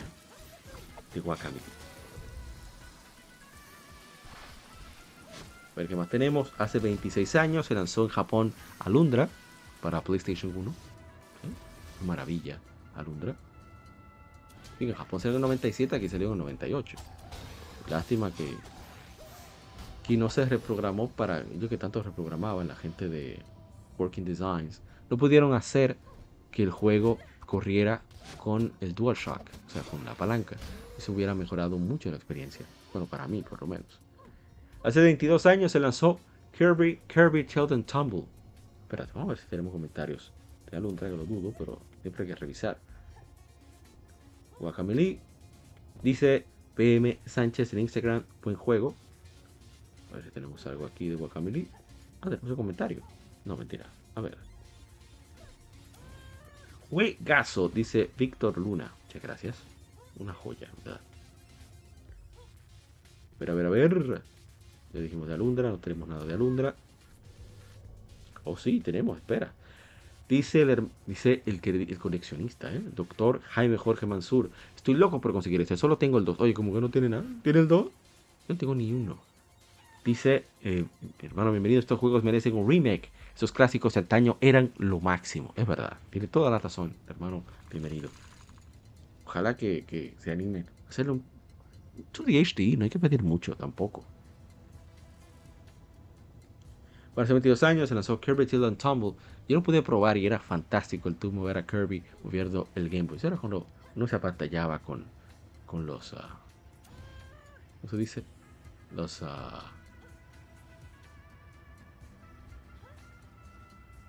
olvidé, con los gimmicks.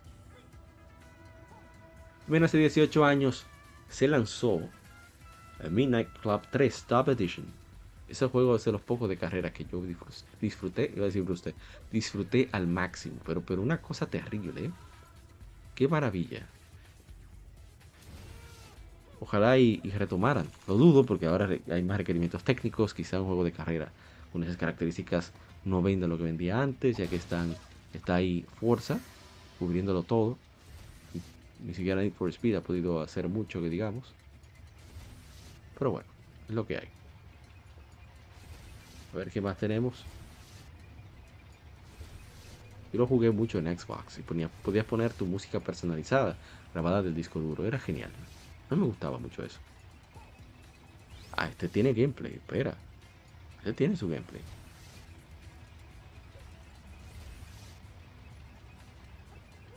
No, no son tampoco juegos como yo creía.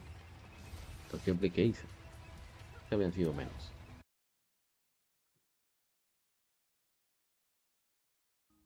Ponerlo aquí que ya me voy activando.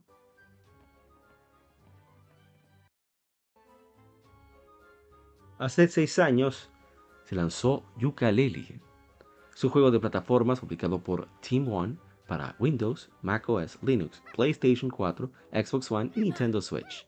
Desarrollado por Playtonic, Playtonic Games, grupo formado por ex miembros de Rare, Yooka-Laylee es un sucesor espiritual, espiritual de la serie Banjo-Kazooie lanzado para Nintendo 64 20 años atrás.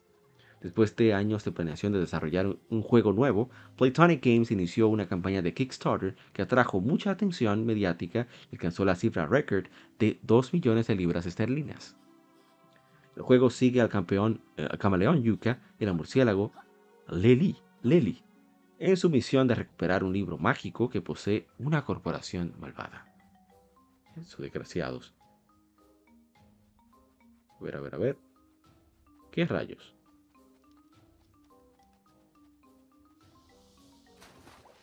Vamos a ver qué nos dicen en comentarios. Pero yo puedo decir que este juego me sorprendió gratamente. Yo lo compré, no esperaba mucho. Y leí demasiadas quejas online, etcétera, etcétera. Pero entre los visuales que está hecho en Unity, por cierto, se ve muy bonito. Y el guion es súper, súper entretenido. Muy divertido. me ha hecho reír muchas veces. Sobre todo la, la, Lely que es una desgraciada. Esa Lely no es fácil, ¿eh? Nada fácil. Y el pobre camaleón que es tan decente, es Yuka. No, Lely. Yo ni sé qué. Bueno, Yuka es el camaleón. Está un, un camaleoncito tan decente. ¿eh? Pero muy divertido el juego. A mí me encanta la, cómo se llevan, la relación que tienen. Eh, las cosas que dicen, etcétera, etcétera. Ojalá y y continuaran con esta serie. Yo compré también la, la The Impossible Lair, que es parecida a Donkey Kong Country. Pero ya veremos si cuándo lo jugaremos. No sé si vale la pena. O sea, vale la pena no de que el juego sea malo, sino por el aspecto de si vale la pena el uh, soltar este, sin, el jugar aquel sin jugar este. Que son géneros distintos. Eh, aquel es eh, plataformas 2D, este 3D. Muy buen trabajado. A mí me gusta mucho lo, lo que hicieron la gente de Rare, bueno, de Playtonic, con Ukulele. Bien, seguimos. Hace 18 años se lanzó Jade Empire para Xbox por Bioware. Es jueguito, muy poca gente lo, le, dio, le dio chance, en mi opinión. Y es muy, muy, muy bueno. Bueno, ahí está lo de Midnight Club. Muy bueno, o sea, es maravilloso. Ojalá y más gente considerara y darle chance a este jueguito. Está eh, muy bien, muy bueno Jedi Empire. Lo probé, eh, lo tengo original, lo conservo, mucho cariño. Pude terminarlo y la verdad es que es una maravilla. Es un juego que debería de relanzarse. El gameplay no es de, era combate cuerpo a cuerpo con, basado en artes marciales chinas, pero es basado en la antigua China el juego, con mucha magia, muchas cosas pero es muy, muy divertido. Y ojalá que consideren traerlo de alguna forma para acá. No sé quién tendrá los derechos. Sería una buena pregunta para averiguar. Pero es muy bueno. A mí me, me gustó muchísimo. Otro más. Hace 12 años se lanzó Patapon 3 para PSP un excelente juego para 3. No tengo que decir mucho sobre ese juego. Con online muchas, muchas otras cosas. Lo en el Plus. Hace tiempo yo lo pude disfrutar así y me gustó muchísimo. Dice Small Batch Games. amo, amamos Patapon. Dice mi hermano, bienvenido, grasa de camello. Muchas horas de diversión y de. Un intro que. Uff, nada que envidiar a ese arte grupo de rock, ni mucho menos. Es verdad. Tienes razón, mi hermano, bienvenido. Qué bacanería Patapon 3. A ver qué dicen en Facebook. Ah, no, dicen cosas que no vienen al caso. Hace 7 años se lanzó Ratchet Clank. Ese, el juego basado en la película, basado en el juego. para PlayStation 4. Qué maravilla técnica es ese Ratchet Clank. Es una, una locura. Ese juego no debería existir. De tan bien que se ve. Lo bien que se juega. Más Star Fox. Star Fox, por ejemplo. ¿eh? Muy, muy chulo. A mí me gusta bastante. A ver la, expansión que hicimos.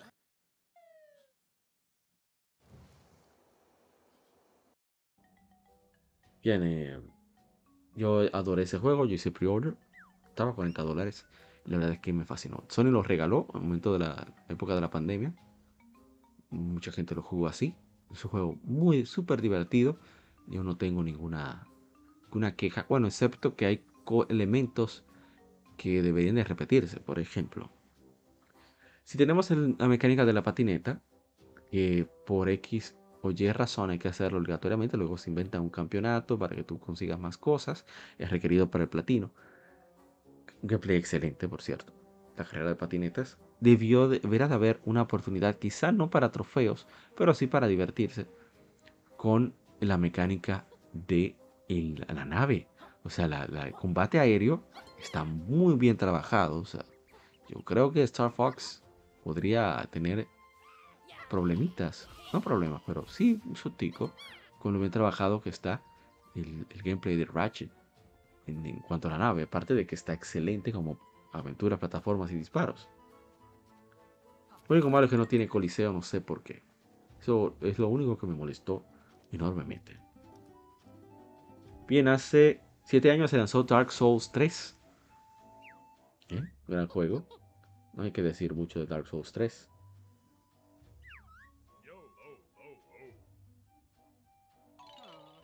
A ver, no, nada más. A ver tenemos comentarios. No. Seguimos. Este es el penúltimo. la tanda.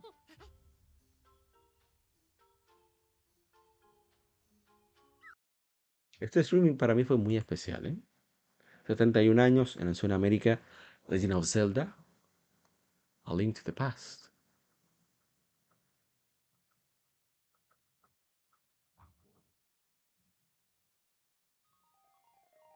Se oye bien.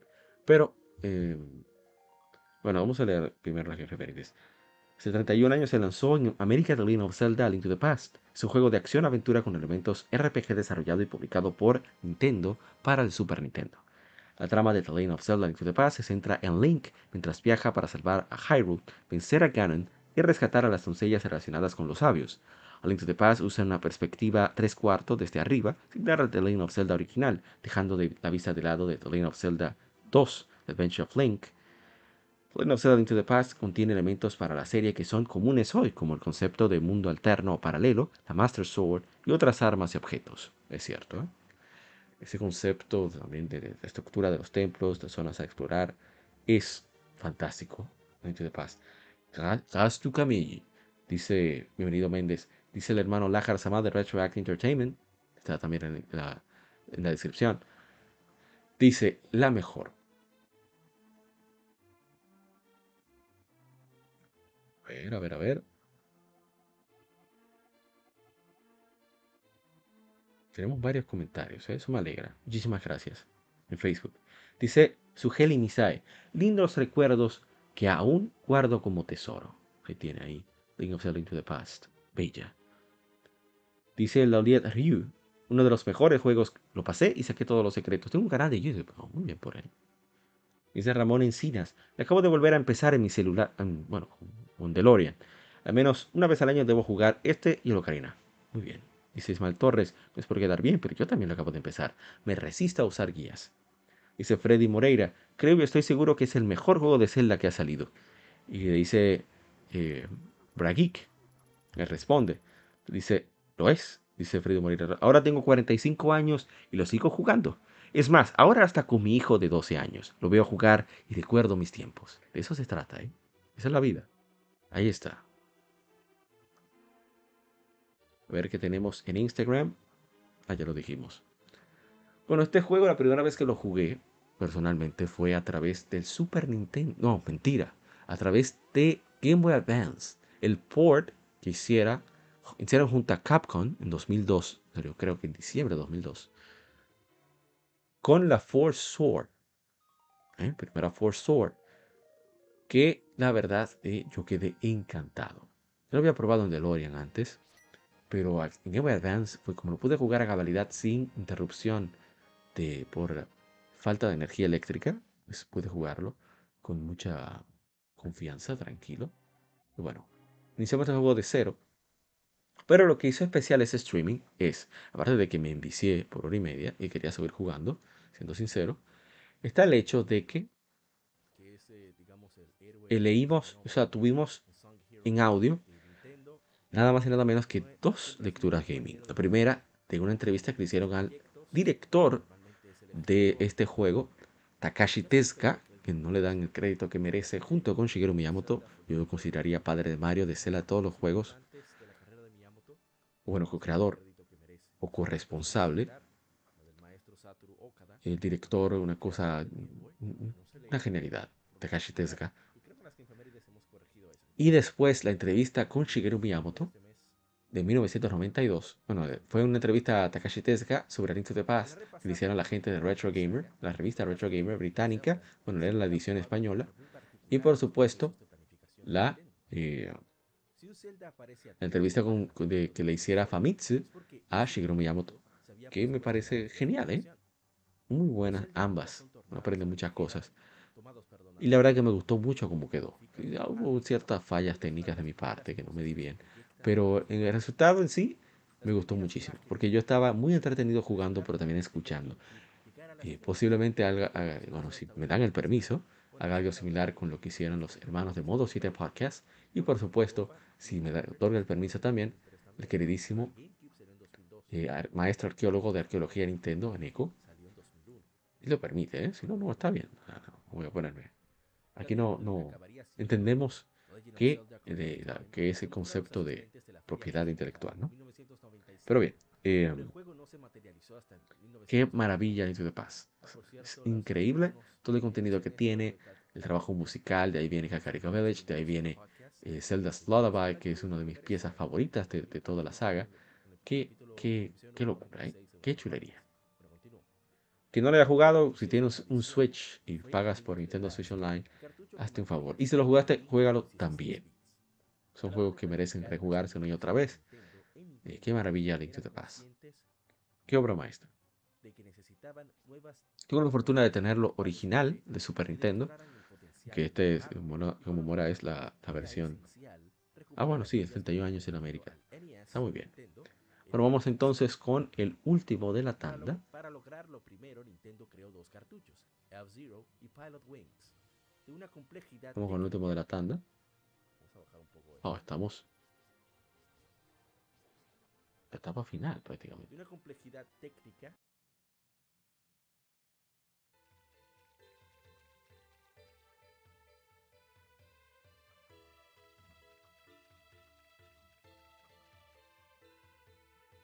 Vamos a ponerlo por acá, donde ya estoy ayer subiendo posts, que es lo que más me gusta de, de esta saga. Bien, hace 20 años se lanzó en América Golden Sun The Lost Age. Ogon no Tayo. Ushinaware Shitoki. Sol Dorado, la Era Perdida. Lanzado con nombres diferentes en algunas regiones. Es un RPG para Game Boy Advance, desarrollado por Camelot Software Planning y publicado por Nintendo. Es la segunda entrega de la serie Golden Sun. Retomando la historia durante los eventos del juego anterior, The Lost Age pone al jugador en el lugar de los antagonistas que del juego anterior, principalmente desde la perspectiva de los adeptos Felix y sus aliados, mientras buscan restaurar el poder de la alquimia al mundo de Weir. Eso fue un giro genial, ¿eh? porque tú en el segundo juego inicias haciendo lo que tratabas de detener en el primer juego. Eso es fantástico.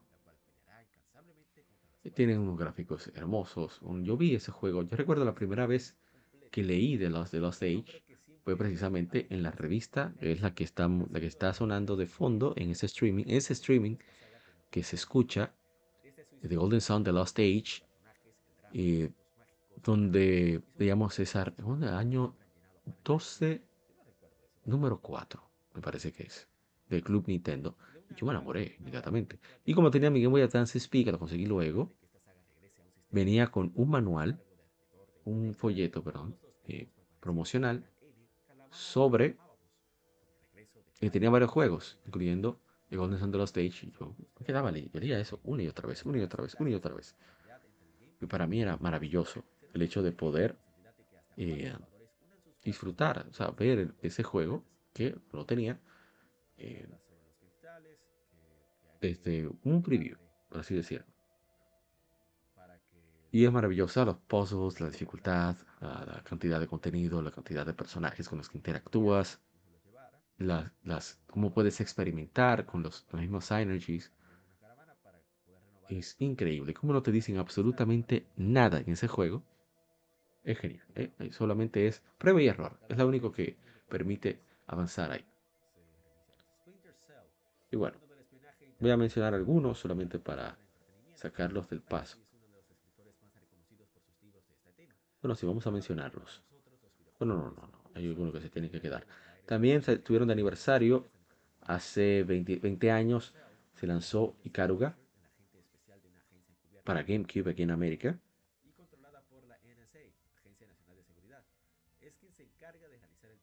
¿Qué más? A ver, espera, tengo un comentario, no leí. Dice, yo esa técnica cada rato me lo estoy pasando. Sobre Golden Sun de los Stage dice Ramón Encinas. Juegazo de los de talla grande. Este es de los que cargo en el celular. Ahí pero en el DeLorean para jugarlo a ratos.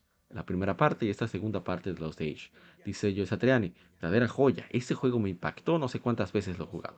Muy, pero muy bueno a la altura de una saga tan emblemática como Zelda. Bueno, mi favorita, es mi saga favorita de Nintendo, personalmente. Dice Joe Satriani, joya, espero que no haya remasterizado para Switch. Yo con que lo relancen me sobra y basta. Yo, yo pido migajas, lo admito. Soy un rastrero. A ver, a Dikaruga. Tenemos comentarios. A ver, ah, bueno, sí tenemos. Vamos a revisar.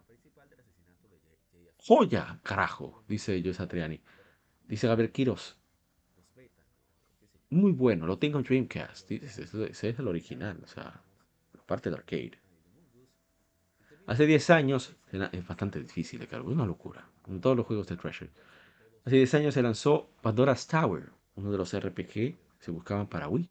Eh, fue el único que lanzó Nintendo acá. Bueno, por lo menos cuando correspondía. Se hicieron los locos con The Last Story. Me tomo un poquito de agua.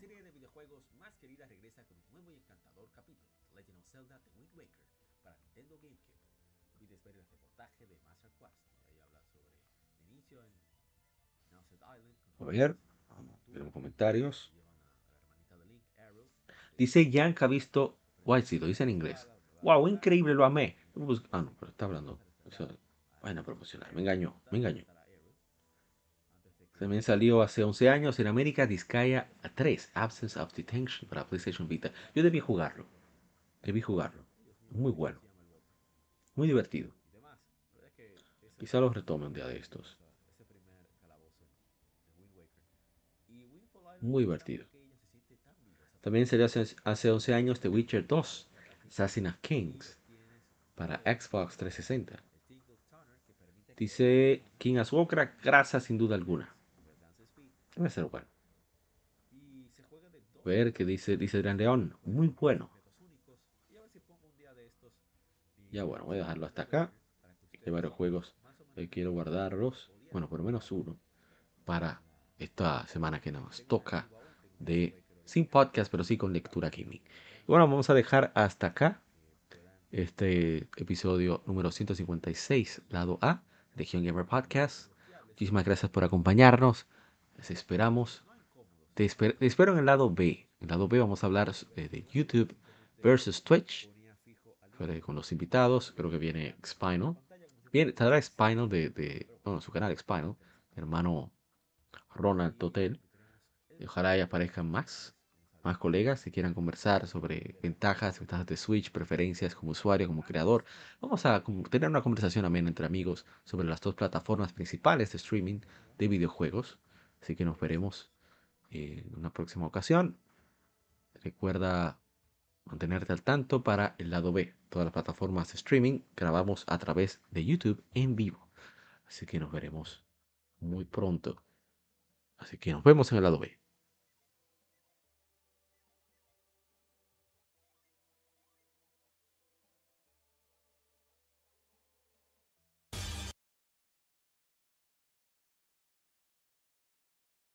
Acabas de escuchar el lado A. Continúa este episodio en el lado B